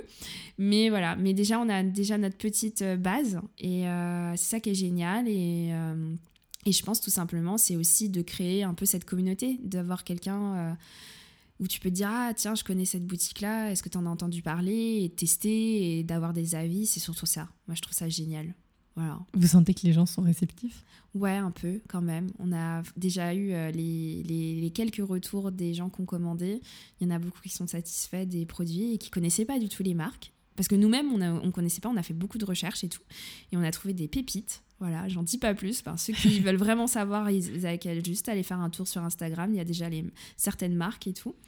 Et euh, non, ils sont vraiment euh, agréablement surpris. Et surtout, c'est ce côté un peu euh, non, mais on adore tes peps, vous êtes toujours et tout en train de. J'ai dit, bah écoutez, vaut mieux qu'on fasse ça que de faire la gueule, quoi. Enfin. Et elle fait non, mais on a trop envie de découvrir les choses. Et puis, c'est assez ludique. Tu essayes toujours de trouver la technique et tout ça. Je dis, bah, c'est important aussi que vous compreniez qu'est-ce que c'est que le produit. J'ai pas envie que vous achetiez un produit juste pour acheter un produit. Je veux que, comme euh, je le dis, euh, moi, des fois, j'ai la flemme, tu vois. J'ai envie d'avoir un produit qui marche pour tout. Et ça marche pas forcément. Mais euh, voilà, il y en a certains, bah, j'ai trouvé des petites pépites et c'est un peu, bah, je partage avec vous, quoi. Et euh, en plus, euh, c'est pas trop cher, donc euh, parce qu'il y a certaines marques, voilà. Les, marques ont réagi comment quand vous les contactez en disant bonjour, on est deux, on veut lancer un site? Bah écoute, ils nous ont tout simplement, on a fait une petite plaquette de présentation en mode petit kit et tout avec nos petites têtes, genre nos valeurs. on pourrait les voir Ouais. Tu t'accepterais de. Ouais, ouais, je sur carrément. Le site? Ouais, carrément. Je pourrais te, te donner une, une, partie de la plaquette. En plus, ça va revenir sur le site aussi. Euh, mais du coup, ouais, on s'est présenté. On a dit voilà, on s'appelle Inès, Laïla. on a voilà 32 et 33 et 30 ans, pardon. 33 ans, pas encore. et euh, tout simplement, on a adoré votre marque, on voudrait travailler avec vous, euh, pourquoi Et on donne nos valeurs, et, voilà. Et après, bah, on a eu des retours oui, on a eu des retours non. On a eu d'autres marques. Euh, mais du coup, après, on a dû faire un choix parce que pour la boutique, euh, enfin pour le crowdfunding, c'était trop compliqué de proposer trop de produits parce qu'il y a quand même des règles à respecter quand tu commandes chez un fournisseur. Donc on s'est dit, bon, on va sélectionner deux, trois fournisseurs qui peuvent être intéressants, juste histoire de dire, bah voilà, il y a eux, et puis il y en aura d'autres qui vont se rajouter dans la boutique. Et voilà, et puis on a eu, euh, et moi j'ai, j'ai pas envie de faire de favoritisme, mais il y en a un, franchement, ce je l'adore. Enfin, les, interlocuteurs sont, sont, adorables, euh, tout le temps là. Même le deuxième, euh, ça, il, là, il nous a proposé d'être euh, officiellement sur leur site internet. Donc ça, ce qui est génial, d'être le officiellement le représentant Allemagne de leur marque et tout. Bon, ils ont d'autres trucs, mais nous, on se revendique vraiment produit pour cheveux bouclés. Et donc, ils disaient non, mais c'est génial. Et aussi, bah, comme on parlait de la, de la langue allemande, euh, du coup, on a mis aussi pas mal euh, là-dessus sur, euh, bah, nous, on connaît le marché allemand, on sait comment fonctionne, on a travaillé avec mhm. des Allemands, moi aussi dans l'e-commerce, donc je sais plus ou moins les difficultés ou les choses qu'il faut qu'on fasse attention pour pouvoir pénétrer. C'est pas un marché facile en plus, l'Allemagne. C'est ça. C'est vraiment complexe. C'est un marché voilà, très compliqué. Ils sont très exigeants, surtout tout ce qui est un peu produit naturel, bio. Il faut faire attention à tout ce qui est certification.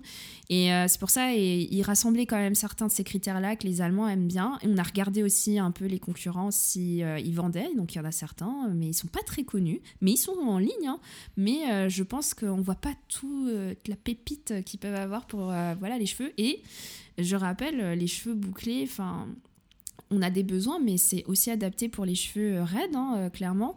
Mais c'est juste que c'est vrai que on, peine. on est désolé les cheveux raides, mais on peine à trouver des produits. Euh, on va à DM. Effectivement, de temps en temps, il y a des produits miracles, mais des fois, c'est des éditions limitées et on est dégoûté, quoi. Et des fois aussi, bah, selon le climat l'eau. Euh, du coup, le shampoing, il est génial. Et puis, au bout de quelques mois, bah, tes cheveux ils sont tellement habitués, bah, du coup, euh, tu trouves pas d'autres produits alternatifs. Ou si c'est l'hiver, t'as pas un produit nourrissant. Et après, bah, tu te rabats sur les trucs un peu, euh, voilà, pas trop adaptés à tes cheveux. Donc, c'est ça que je trouve dommage. Je trouve vraiment dommage pour ça. Mais bon. Qu'est-ce que vous voulez atteindre avec votre, votre marque, votre lancement, votre boîte? Bah déjà, euh, créer une communauté, créer euh, voilà, des gens, un espace où les gens se, se, se, retrouvent dans les produits, de dire Ah ouais, génial, il y a un produit pour moi qui est adapté pour mes cheveux. Et Dieu sait, je sais que c'est compliqué Enfin, il y a tellement de types de boucles, même les cheveux raides, hein, c'est pas raide raide, hein, tu as des ondulations. Et euh, là, ce qu'on essaye aussi de faire, c'est que tous les produits qu'on propose sur la boutique, on les a testés. Donc, euh, du coup, on donne un peu aussi nos astuces. Euh, bah, tiens, tu as les cheveux un peu plus fins, tu devrais peut-être mettre moins de matière. Ou tiens, si tu veux faire du coiffage, je te, conseille plus ce produit-là pour avoir plus de fixation. Donc, il y a ça, y a ce côté-là. Et c'est pour ça aussi, les sondages qu'on fait en ligne, on essaye de trouver pas mal de différents types de boucles pour que dans le site internet, avant même qu'il y ait des avis, que les gens puissent nous faire des, des, retours en disant bah voilà, nous on a quelques clients qui nous ont déjà fait tester, et puis on a aussi du côté des marques, euh, ils ont des, études sur certains produits qu'ils ont fait sur les cheveux bouclés, donc ça c'est génial, du coup on peut s'en servir aussi pour expliquer et dire bah voilà, ce produit-là fonctionne de tonnerre. Et euh, ensuite après, c'est qu'à Berlin, j'ai pas trouvé de boutique euh, pour les cheveux bouclés. Enfin, à part les coiffeurs qu'ils en proposent, euh, le reste, c'est tout le temps euh, soit Munich, soit Cologne, soit Düsseldorf, Hambourg, Berlin. Euh, en tout cas, à ma connaissance, j'ai pas entendu parler de boutique spécialisée ou une boutique en ligne, quoi. Du coup, à la fois d'être en quelque sorte une boutique à Berlin, de référence un peu régional, ouais. Ensuite, il y a le côté spécialisation Allemagne, et puis du coup, d'avoir des données aussi sur l'Allemagne, les gens qui sont là, etc. Exactement. Euh, et puis, bon, c'est une thématique qui commence vraiment à émerger en Allemagne, un peu de parler bah, des minorités, ce qu'on... Je sais, je, je, suis de très près euh, les, les, autres boutiques ou les autres fondatrices qui n'ont qui pas forcément des produits bouclés, mais qui proposent aussi des accessoires. Et euh, je trouve que c'est vraiment différent comment est abordé bah, le cheveu bouclé en, par rapport à la France et à l'Allemagne, où je pense qu'en France, on a aussi des gens qui viennent d'Espagne, du Portugal, donc on a, on a peut-être un peu plus... Euh, enfin, ou même aussi, tu vois, les représentations et tout dans la société de, de, de la France qui est un peu plus métissée. En Allemagne, c'est vraiment une petite minorité. Il n'y a pas beaucoup de... Enfin, par rapport à la minorité, enfin la, la deuxième, euh, la principale immigration en Allemagne, on va plus parler des Turcs, mais c'est vrai qu'on parle pas forcément, tu vois, des Noirs en Allemagne ou des gens qui ont les cheveux bouclés. C'est une thématique qui paraissait tellement genre loin pour les Allemands et je, je, peux complètement comprendre quoi. Mais du coup, mais il y a une place à prendre quoi. Voilà, c'est ça, c'est ça, exactement, ouais.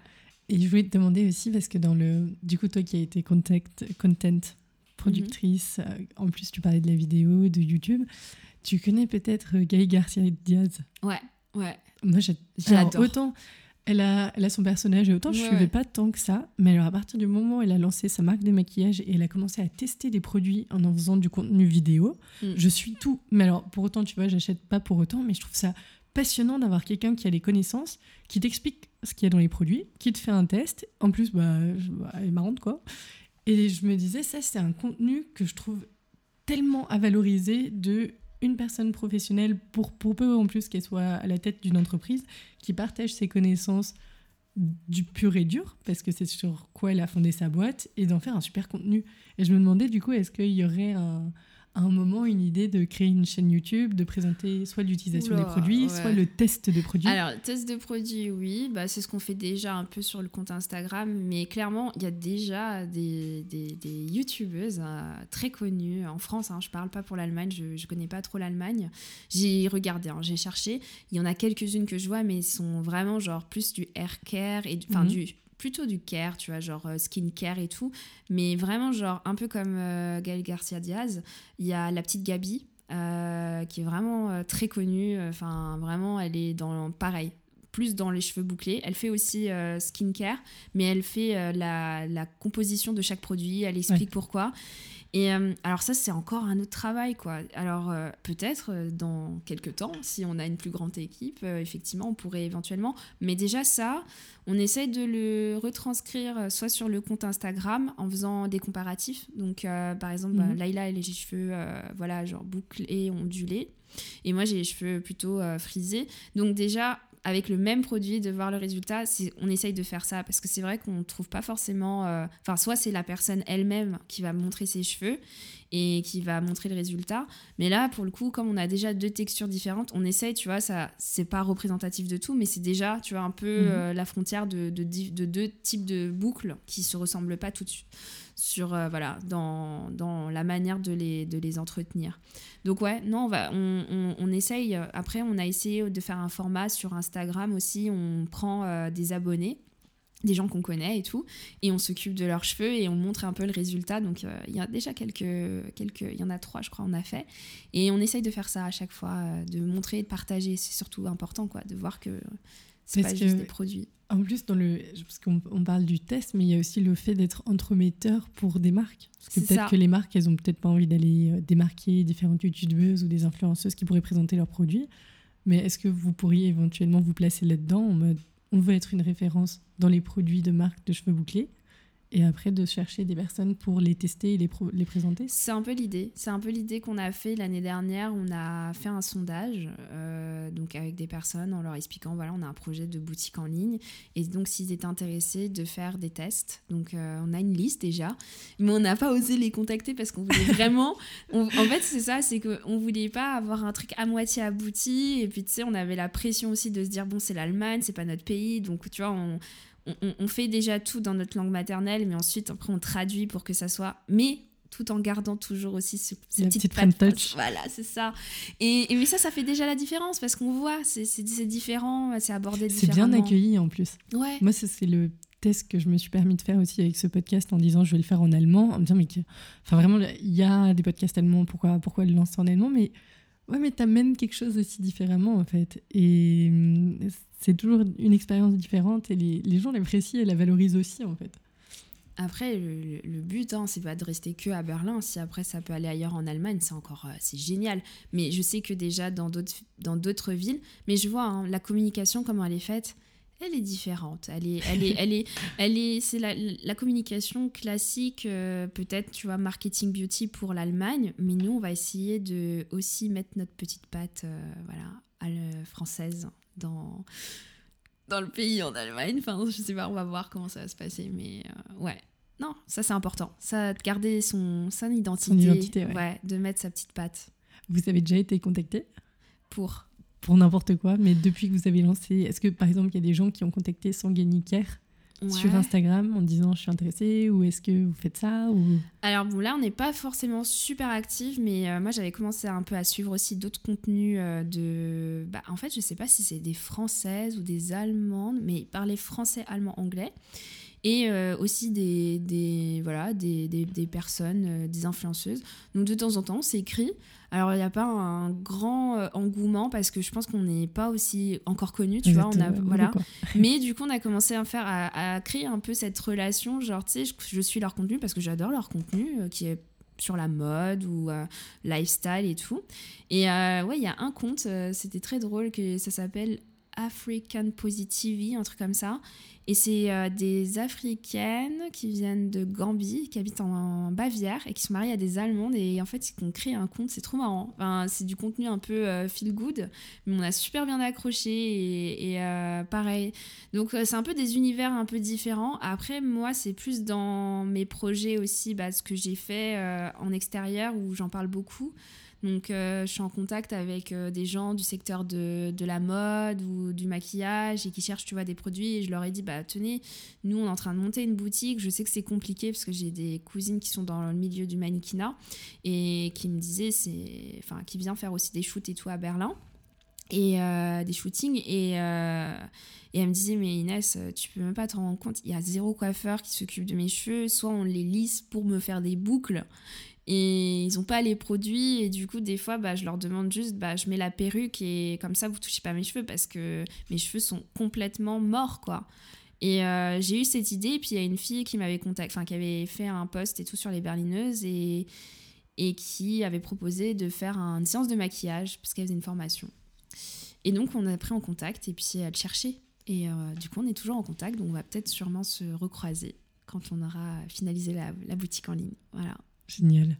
Est-ce qu'il y aurait aussi des idées, par exemple, des abonnements que tous les trois mois de recevoir une boîte avec des produits ou ce genre de Ouais, on avait ce système-là, bah ça existe déjà. Euh, du coup, on était un peu sceptique dans le sens où on avait peur que, tu vois, comme euh, nous, on voulait partir sur euh, les produits de saison. Donc, on a un stock de produits qu'on achète ou qu'on propose en précommande.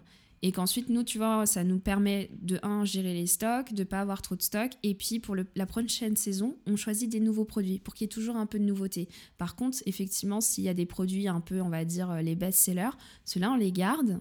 Et puis, ils restent dans la boutique. Je trouvais ça intéressant parce que c'est vrai que sur les autres boutiques que je vois en ce moment, c'est toujours les mêmes produits. Bon, des produits beaucoup qui viennent des États-Unis ou euh, d'Angleterre, des choses comme ça qui sont très américains. Et euh, là, euh, je me suis dit, bah tiens, pourquoi pas faire un truc plus spécial hiver, spécial printemps, spécial été, euh, parce qu'à chaque fois, on a toujours des besoins différents. on a besoin d'une huile pour protéger ses cheveux pendant l'été. En hiver, ça va être des soins nourrissants. donc, du coup, de pas forcément avoir trop de stock, parce que aussi, on essaye de faire attention à ça.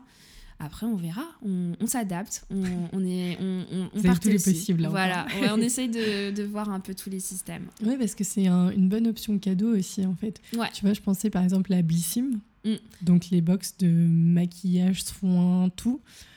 Moi, pour avoir été abonnée, pour avoir testé, je trouvais ça génial le fait de ne pas avoir à choisir. En fait, moi, c'est ça qui m'a fait kiffer, c'est que mm, mm. je recevais des choses qui a priori me correspondaient et du coup, je découvrais plein de choses que j'aurais jamais achetées et en plus, le format sont plutôt petits. Donc, euh, je veux dire, c'est la, la ligne qui a choisi aussi la marque. Et euh, ce que moi, je leur reprocherais, c'est que je trouve que c'est pas assez personnalisé pour le coup. Parce qu'il y a plein de trucs dont je me sers pas, où je me disais ça, ça aurait été facile de dire non ou oui ou non. Mm. Mais du coup, je me demandais si ça aurait été ça pourrait être une option dans le. Si on est en train de, de, de réfléchir là pour euh, le lancement, on voulait faire un, espèce de système de précommande pour Noël avec donc parce qu'en fait c'est ça le truc, c'est que on voit les box qui existent actuellement, c'est des box, on va dire, uniques. C'est-à-dire que peu importe euh, ta boucle et de ça, et nous, en fait, on veut faire une box pour chaque boucle. Enfin, pas chaque boucle parce que ça va être compliqué, mais en tout cas, d'essayer de trouver quatre box Mhm. qui seraient représentatifs, tu vois, de, des besoins pour les cheveux ondulés, des besoins pour les cheveux boucles anglaises, les cheveux frisés, les cheveux afro. Et euh, et c'est pour ça que du coup, on s'était dit, bah tiens, on va peut-être faire ce système-là, un peu première précommande, avec bien sûr euh, déjà tout à l'intérieur, où tu as tous euh, les soins et de ça. Et euh, là, on, on est en train d'envisager pour le faire pour Noël en système de précommande, pour voir un peu si les gens seraient intéressés. Et euh, après, ouais, à voir dans l'avenir. Mais nous, on voudrait vraiment avoir plus une box, tu vois, où ça peut être vraiment directement, tu vois, tu te dis, ah, j'ai, je sais pas par où commencer. Ouais. J'ai mes trois produits ou quatre produits.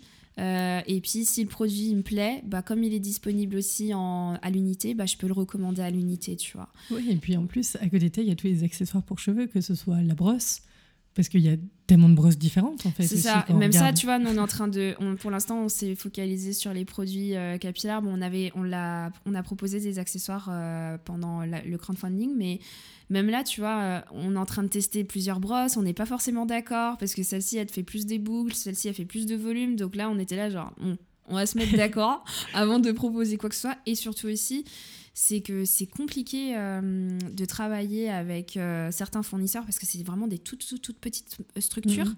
Donc elles n'ont pas forcément les, la capacité de nous produire en fait, euh, tu vois, assez de stock. Donc des fois on se dit est-ce qu'on prend un one shot et puis on va avec elle ou bien on fait une collaboration? C'est un peu tout ça qui est un peu en, en pourparler. Mais on a déjà repéré quelques marques. Intéressantes que je trouve en Allemagne euh, qui proposent par exemple des bonnets pour euh, protéger tes cheveux en dire, satin ouais. des choses comme ça. Et c'est vrai que le satin, c'est quand même extrêmement cher. Voilà.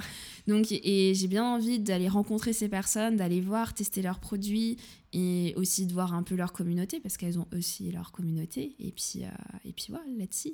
Ouais, non, mais c'est c'est fascinant, les, rien que les accessoires pour cheveux, les chouchous, les barrettes, les broches, enfin pas les broches, mais les, les pinces, ce genre de choses. En plus, c'est un. C'est stylé comme sujet quand même, le, le cheveu.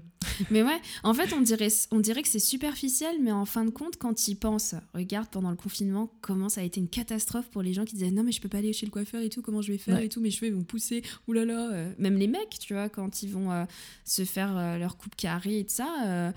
Bah ouais, t'as besoin quand même d'avoir un professionnel et de se sentir un peu euh, présentable euh, ou de, tu vois, de, de dire que bah ouais, les cheveux ça pousse, mais en fait il y a aussi une forme et un style, ce que tu recherches, bah t'as besoin de, de personnes pour pouvoir la- l'accomplir quoi. Ouais, ça, et puis après, il y a tout le. Je sais il y a le côté historique, il y a le côté artistique. Enfin, il y a. C'est vrai. Ce qui est chouette, en fait, je trouve que ça fait partie de ces, ces domaines où tu peux toujours creuser, en fait, parce que c'est pas juste. euh, Bah, j'en sais rien. Après, je veux pas, je voudrais pas stigmatiser d'autres, mais tu vois, j'allais dire un miroir, mais Mm, que t'as plein de trucs à raconter sur les miroirs. Mais les cheveux, il y a le côté. C'est vivant en plus, d'une certaine façon. Et puis c'est plein de symboliques euh, selon, les, selon les cultures. Enfin, voilà, par exemple, la culture africaine, de faire les nattes. euh, T'as as certaines coiffures qui sont quand même aussi des, des passages de rites euh, de, de ta vie euh, de jeune, euh, voilà, de- d'enfant à jeune femme ou des choses comme ça, ou pour le mariage. C'est pour ça, même, même dans les cultures européennes, hein, les nattes, comment sont faites, il y a certaines coiffures pour faire ton mariage. En fait, ça a toute une symbolique. hein, C'est. Non, je trouve que le cheveu, on, comme ça, on, on- on en rigole de temps en temps, mais c'est aussi assez important, quoi, j'ai l'impression. Oui, tu vois, ça me fait penser à une. Euh, ah, je me souviens plus de son nom flûte. Qui, une personne qui, après euh, 15 ans dans l'industrie pharmaceutique, avait lancé sa propre marque qui s'appelle Blanc Crème, qui est à Marseille, et c'est une marque de robe de mariée. Alors, t'imagines tout le monde qui est en mode, mais qu'est-ce que tu vas foutre? Mais qu'est-ce que tu vas faire dans les robes de mariée? Mais pourquoi? Etc. Et en fait, elle a développé tout un concept sur le mariage, sur le choix de la robe de mariée. Là, en plus, elle en est au point où elle fait des, elle dessine ses propres robes et c'est passionnant. Et en fait, moi qui à la base, bon, le mariage, ça me branche pas plus que ça, tu vois. Vu que je l'avais rencontrée dans un, un événement de podcast en plus à Marseille, j'ai commencé à la suivre et dans sa communication, dans tout ce qu'elle te révèle de qu'est-ce qu'il y a derrière. En fait, il y a quoi derrière un mariage? Il y a une personne, il y a des familles, il y a des mères et des filles, il y a des... Enfin, tu vois, il y a plein de symboliques aussi derrière. Quelle robe? Ça veut dire quoi une robe de mariée? Est-ce qu'on doit la porter qu'à son mariage? Est-ce qu'on peut la porter à un autre moment? Et je trouve que quand tu as des personnes qui sont passionnées par leur domaine et en plus qui t'en montrent toutes les différentes phases, tu as une attache beaucoup plus différente avec le sujet à la base où tu aurais pu être... euh, Bon, bah, le cheveu, super, tu le laves, euh, tu brosses et puis c'est fini, quoi. Non, tout à fait. Non, je suis complètement d'accord avec toi. hein. Et puis, ouais, et puis, t'as les... Bref, je suis tellement passionnée par votre projet. je trouve ça grave Mais je, ouais, je, trouve ça génial. Et puis, je voulais rebondir sur un des podcasts euh, avec euh, l'illustratrice euh, Anne. Oui. Ouais. Elle disait ah je sais pas. Elle était hyper heureuse que, vous lanciez une boutique. Ouais, ouais exactement. Bah ouais, bah on s'est rencontrés grâce à toi et, et j'ai écouté votre podcast et je trouvais, elle disait ah ça serait bien peut-être faire quelque chose sur les cheveux bouclés, mais mais carrément, hein. Anne, je t'attends. Hein. Moi je, je veux que tu me fasses mes dessins, euh, me faire mes croquis. Non mais j'ai pensé à elle hein. quand je l'ai après que on se soit rencontrés, je m'étais dit parce que je cherchais aussi tu vois un peu parce que oui on va pas tout dévoiler, mais on fait aussi des petits guides, voilà, qu'on vous envoie. Donc là, on est en train de, enfin, déjà les premières commandes, par exemple, bah, on avait envoyé un flyer, donc ça, bon, on va dire c'est un peu le truc classique, mais derrière on a mis euh, genre cinq euh, astuces euh, à suivre si tu sais pas du tout par où commencer, si tu es perdu. Donc, et là on est en train un peu de pousser un peu plus loin. Et ouais, je pensais, tu vois, genre, alors c'est cool de représenter avec des vrais cheveux, mais je trouvais ça aussi cool de le faire à travers le dessin, de montrer les étapes, qu'est-ce qu'il faut faire. Et du coup, ouais, j'ai pensé à Anne, pourquoi pas Anne de Rennes, épisode 9. On te fait un gros coucou. Plein de gros bisous. Non, c'est... En tout cas, vous avez vraiment un, un, beau sujet et, et, en plus, on sent que ça vous, ça vous prend toutes les deux quand vous en parlez. C'est, c'est chouette en plus parce que c'est une histoire de copine. C'est ça, c'est ça. Non, franchement, bah, du coup, Laïla, je l'ai rencontrée euh, à la fac à Potsdam. Donc, elle, est, elle, elle vient aussi de, du sud de la France. Et euh, c'est génial parce que on n'était pas du tout euh, prédestinés à se rencontrer, puisqu'à la base, on, nous, on s'était dit bon, on est en Erasmus avec mon ami, j'ai pas envie de rencontrer des Français, je vais rencontrer des Allemands, euh, voilà. Et elle, pareil, bon, elle était venue s'installer en Allemagne et elle était là en disant mais moi je veux me rencontrer des Allemands, les Erasmus, de toute manière ils sont là de passage, ça sert à rien. et puis voilà, on s'est rencontrés dans un cours qu'on avait en commun, on s'est on a commencé à discuter. et de fil en aiguille, on est resté en contact. Euh, et ça fait quand même déjà 10 ans. ça passe vite le temps.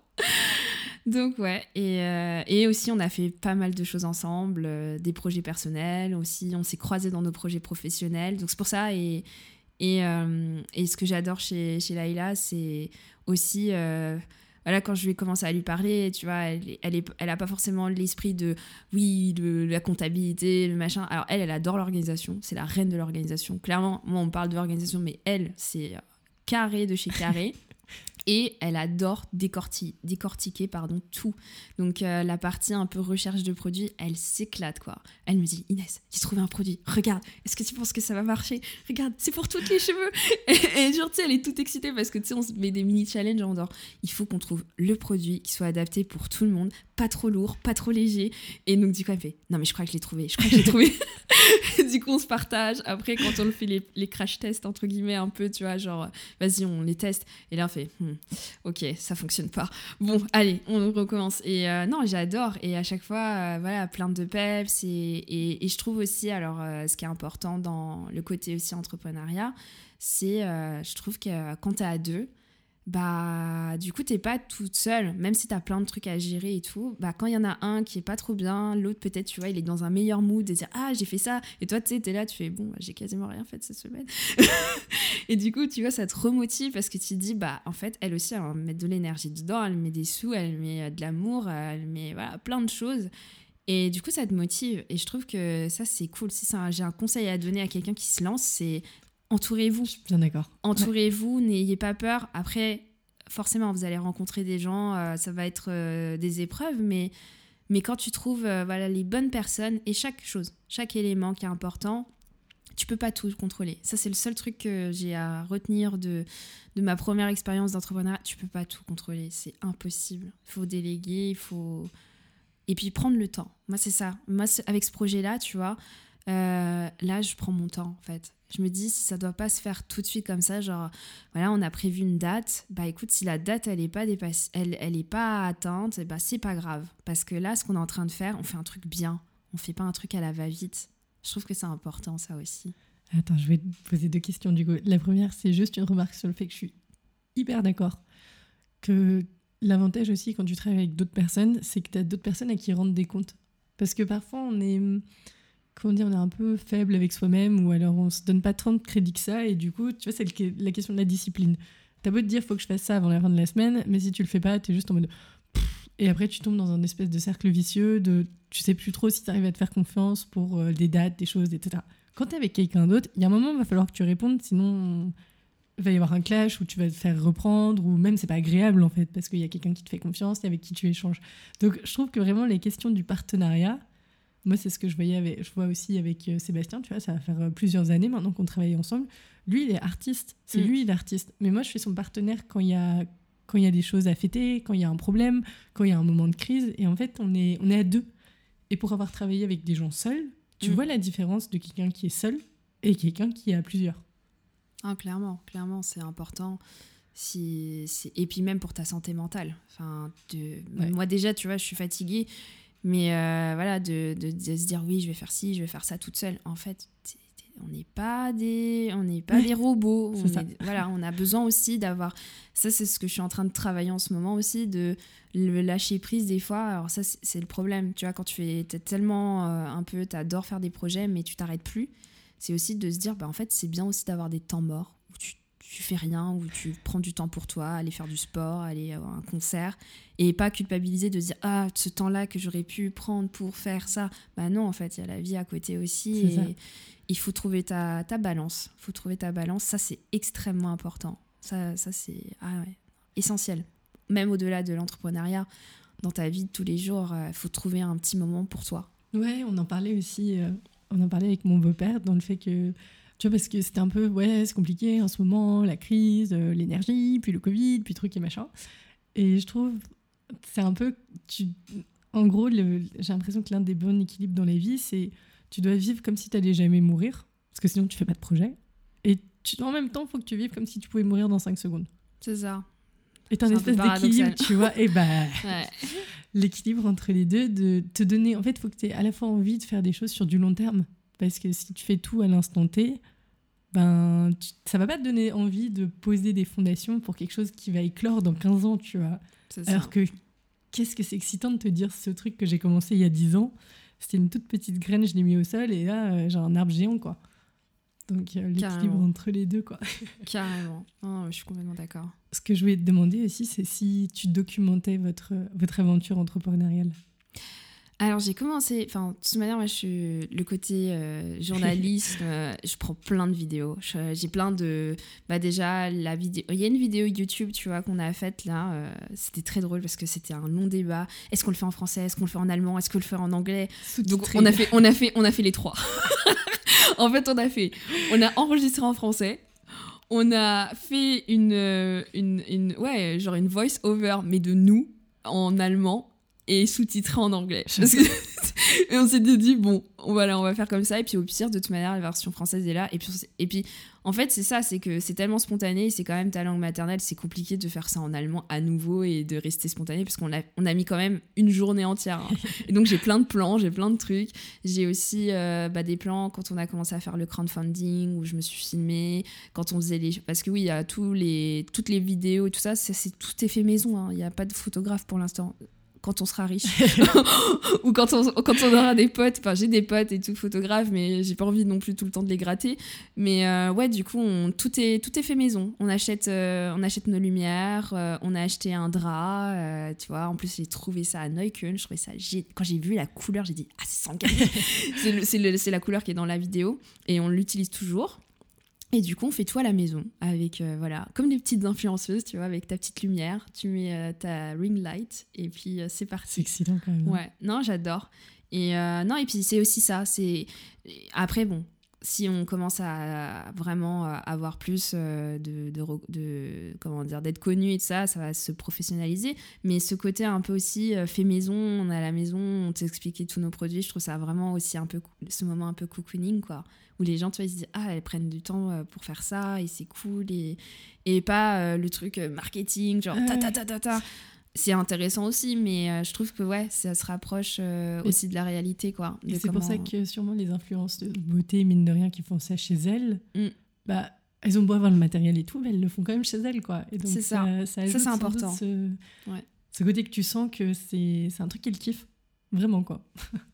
Non, c'est ça. Et puis le côté passion, tu vois, tu, tu découvres encore des nouveaux trucs après, euh, enfin des nouveaux produits, des nouveaux concepts, euh, des voilà, des nouvelles méthodes. Parce que oh là là, euh, quand on a fait nos recherches, je te jure, le nombre de méthodes. Parce que moi, je me suis jamais autant posé de questions. hein. Même moi, quand j'étais sur les trucs YouTube, je regardais juste la fille, elle fait le truc, moi je l'imite et c'est tout quoi. Mais alors en Allemagne, c'est un univers.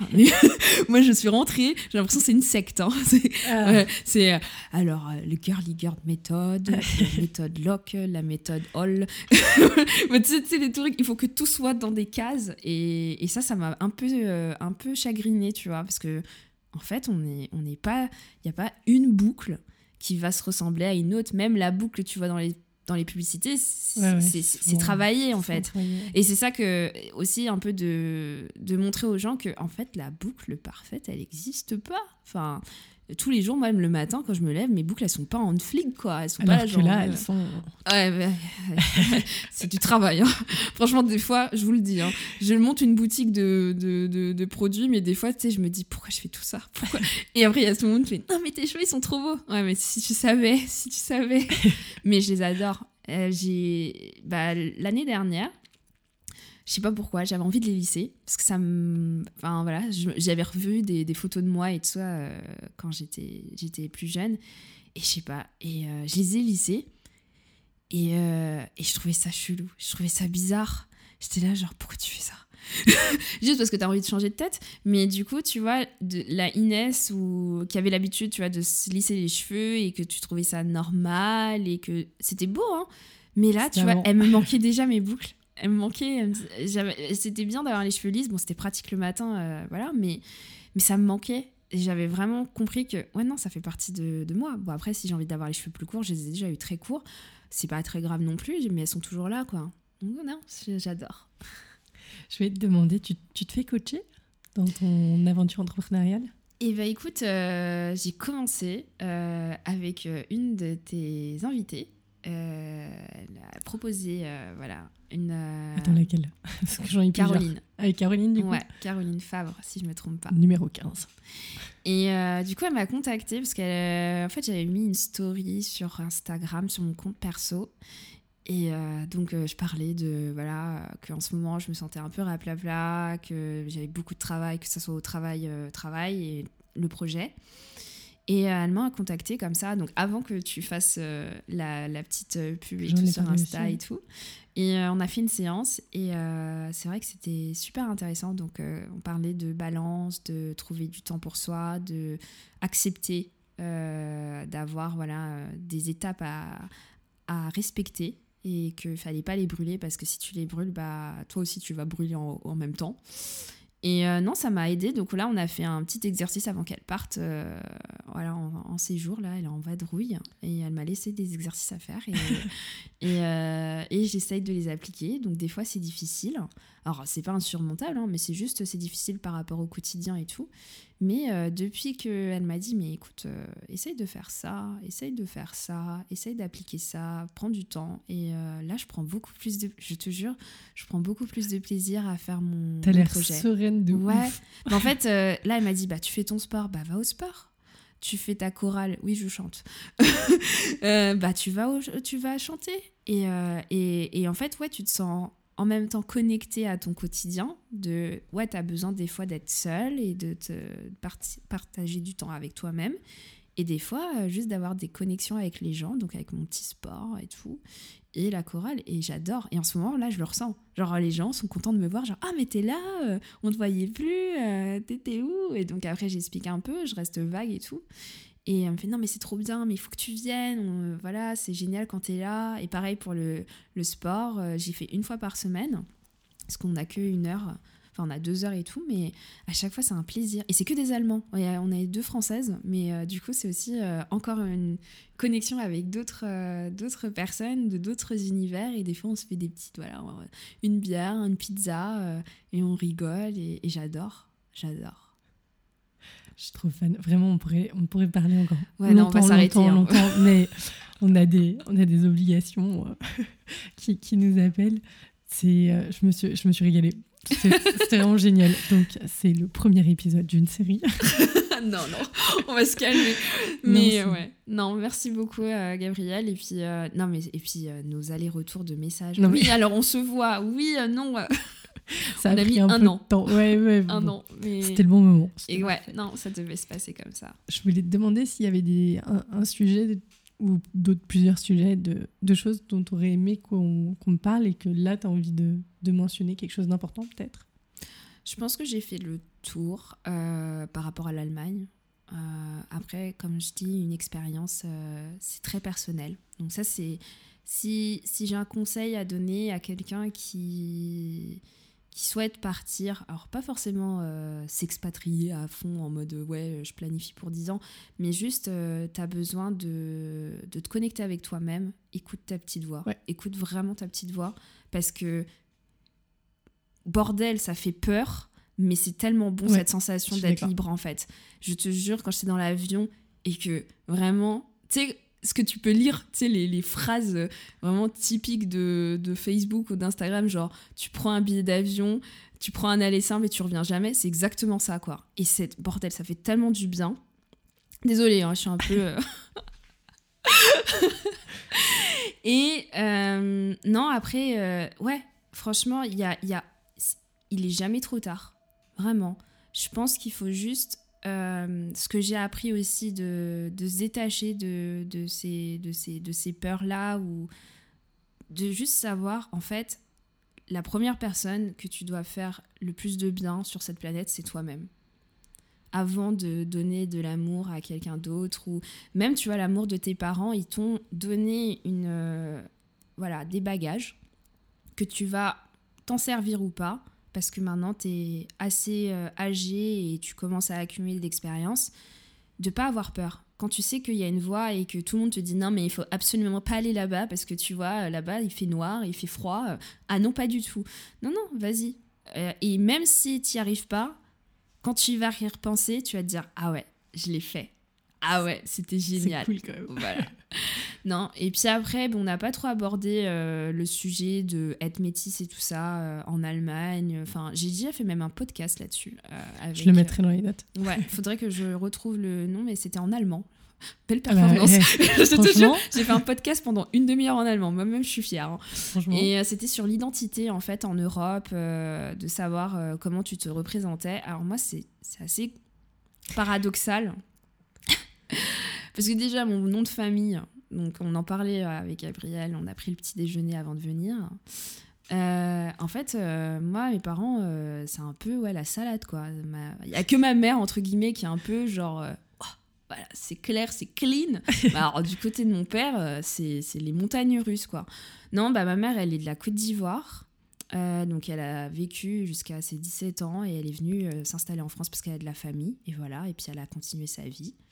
Et euh, après, on a des origines aussi avec des ethniques et tout vers euh, le Ghana. Genre euh, du côté d'Ashanti, apparemment ma grand-mère fait partie de la famille royale. Voilà, donc j'ai du sang royal, sans le savoir.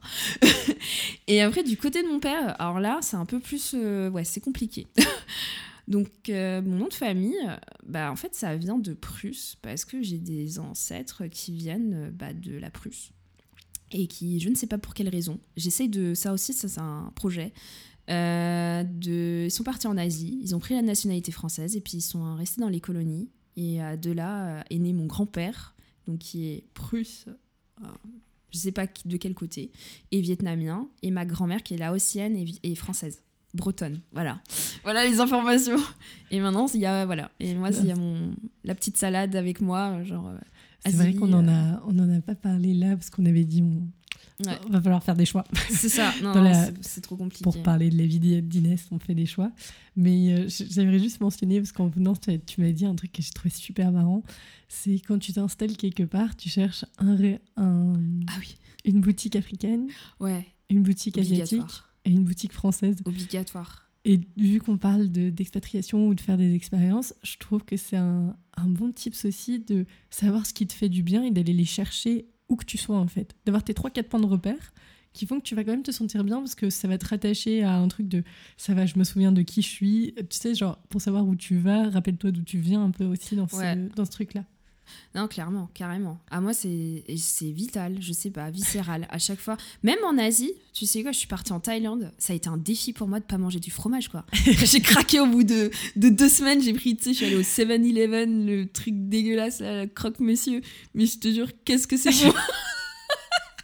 Mais j'ai kiffé, hein. moi j'ai adoré. euh, j'ai mangé des, des soupes et des soupes vietnamiennes, mais euh, voilà. Mais il y a de tout, quoi. Ce que je... Alors, une dernière petite question, du coup, pour les personnes qui nous écoutent. Pour quelles raisons on pourrait te contacter? Bah déjà pour euh, la boutique euh, Sangani. Donc- Euh, vous pouvez aller directement bah, sur le compte Instagram. Sur le compte, il y a tous les liens en fait. Dans, dans la bio, on, a- on va rajouter le site dès qu'il sera disponible, mais du coup, en direct euh, en message, vous pouvez nous contacter. Pour des clients ou est-ce que vous cherchez peut-être des partenaires ou Ouais, des collaborations Pour, euh, pour ou- des collaborations, euh, pour de la curiosité, euh, voilà. Et après, moi, je suis assez active hein, sur les berlineuses. Bon, pour ceux qui- celles qui ne sont pas sur les berlineuses. The groupe Facebook. Voilà, c'est The vous Group y- Facebook, franchement, allez voir, euh, enfin celles qui sont, euh, ou ceux, parce qu'il y a quand même des, hommes hein, sur le groupe. Euh, mais sinon, ouais, vous pouvez aussi me contacter sur Sangani pour d'autres questions sur voilà l'Allemagne, des choses qui, qui vous paraissent intéressantes ou des expériences. Moi, je, moi, je suis assez ouverte. hein, voilà, après, euh, c'est juste euh, ouais, le, le planning. c'est tout. Ça.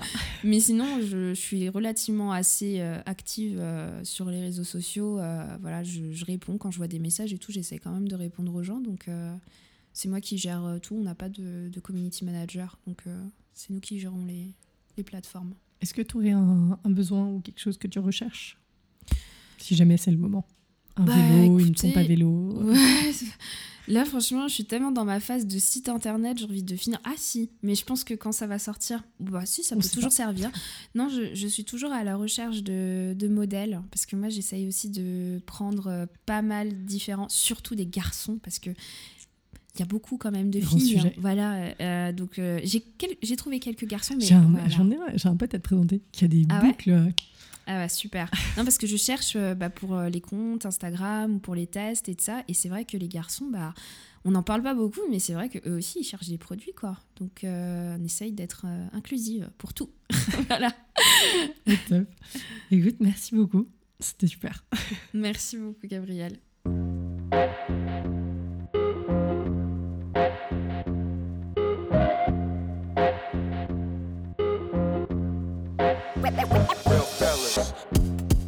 Bravo, vous avez écouté cet épisode jusqu'au bout. J'espère que ça vous a plu. Merci pour votre temps et votre curiosité. Vous retrouverez tous les détails liés à l'enregistrement sur le site internet du podcast berlindetoi.com. Souscrivez à la newsletter pour recevoir de temps en temps des actualités du podcast et d'autres réjouissances. Abonnez-vous au compte Instagram du podcast Berlin de Toi et je me tiens à votre disposition si vous souhaitez participer au podcast ou vous faire accompagner. Excellente continuation, à très bientôt.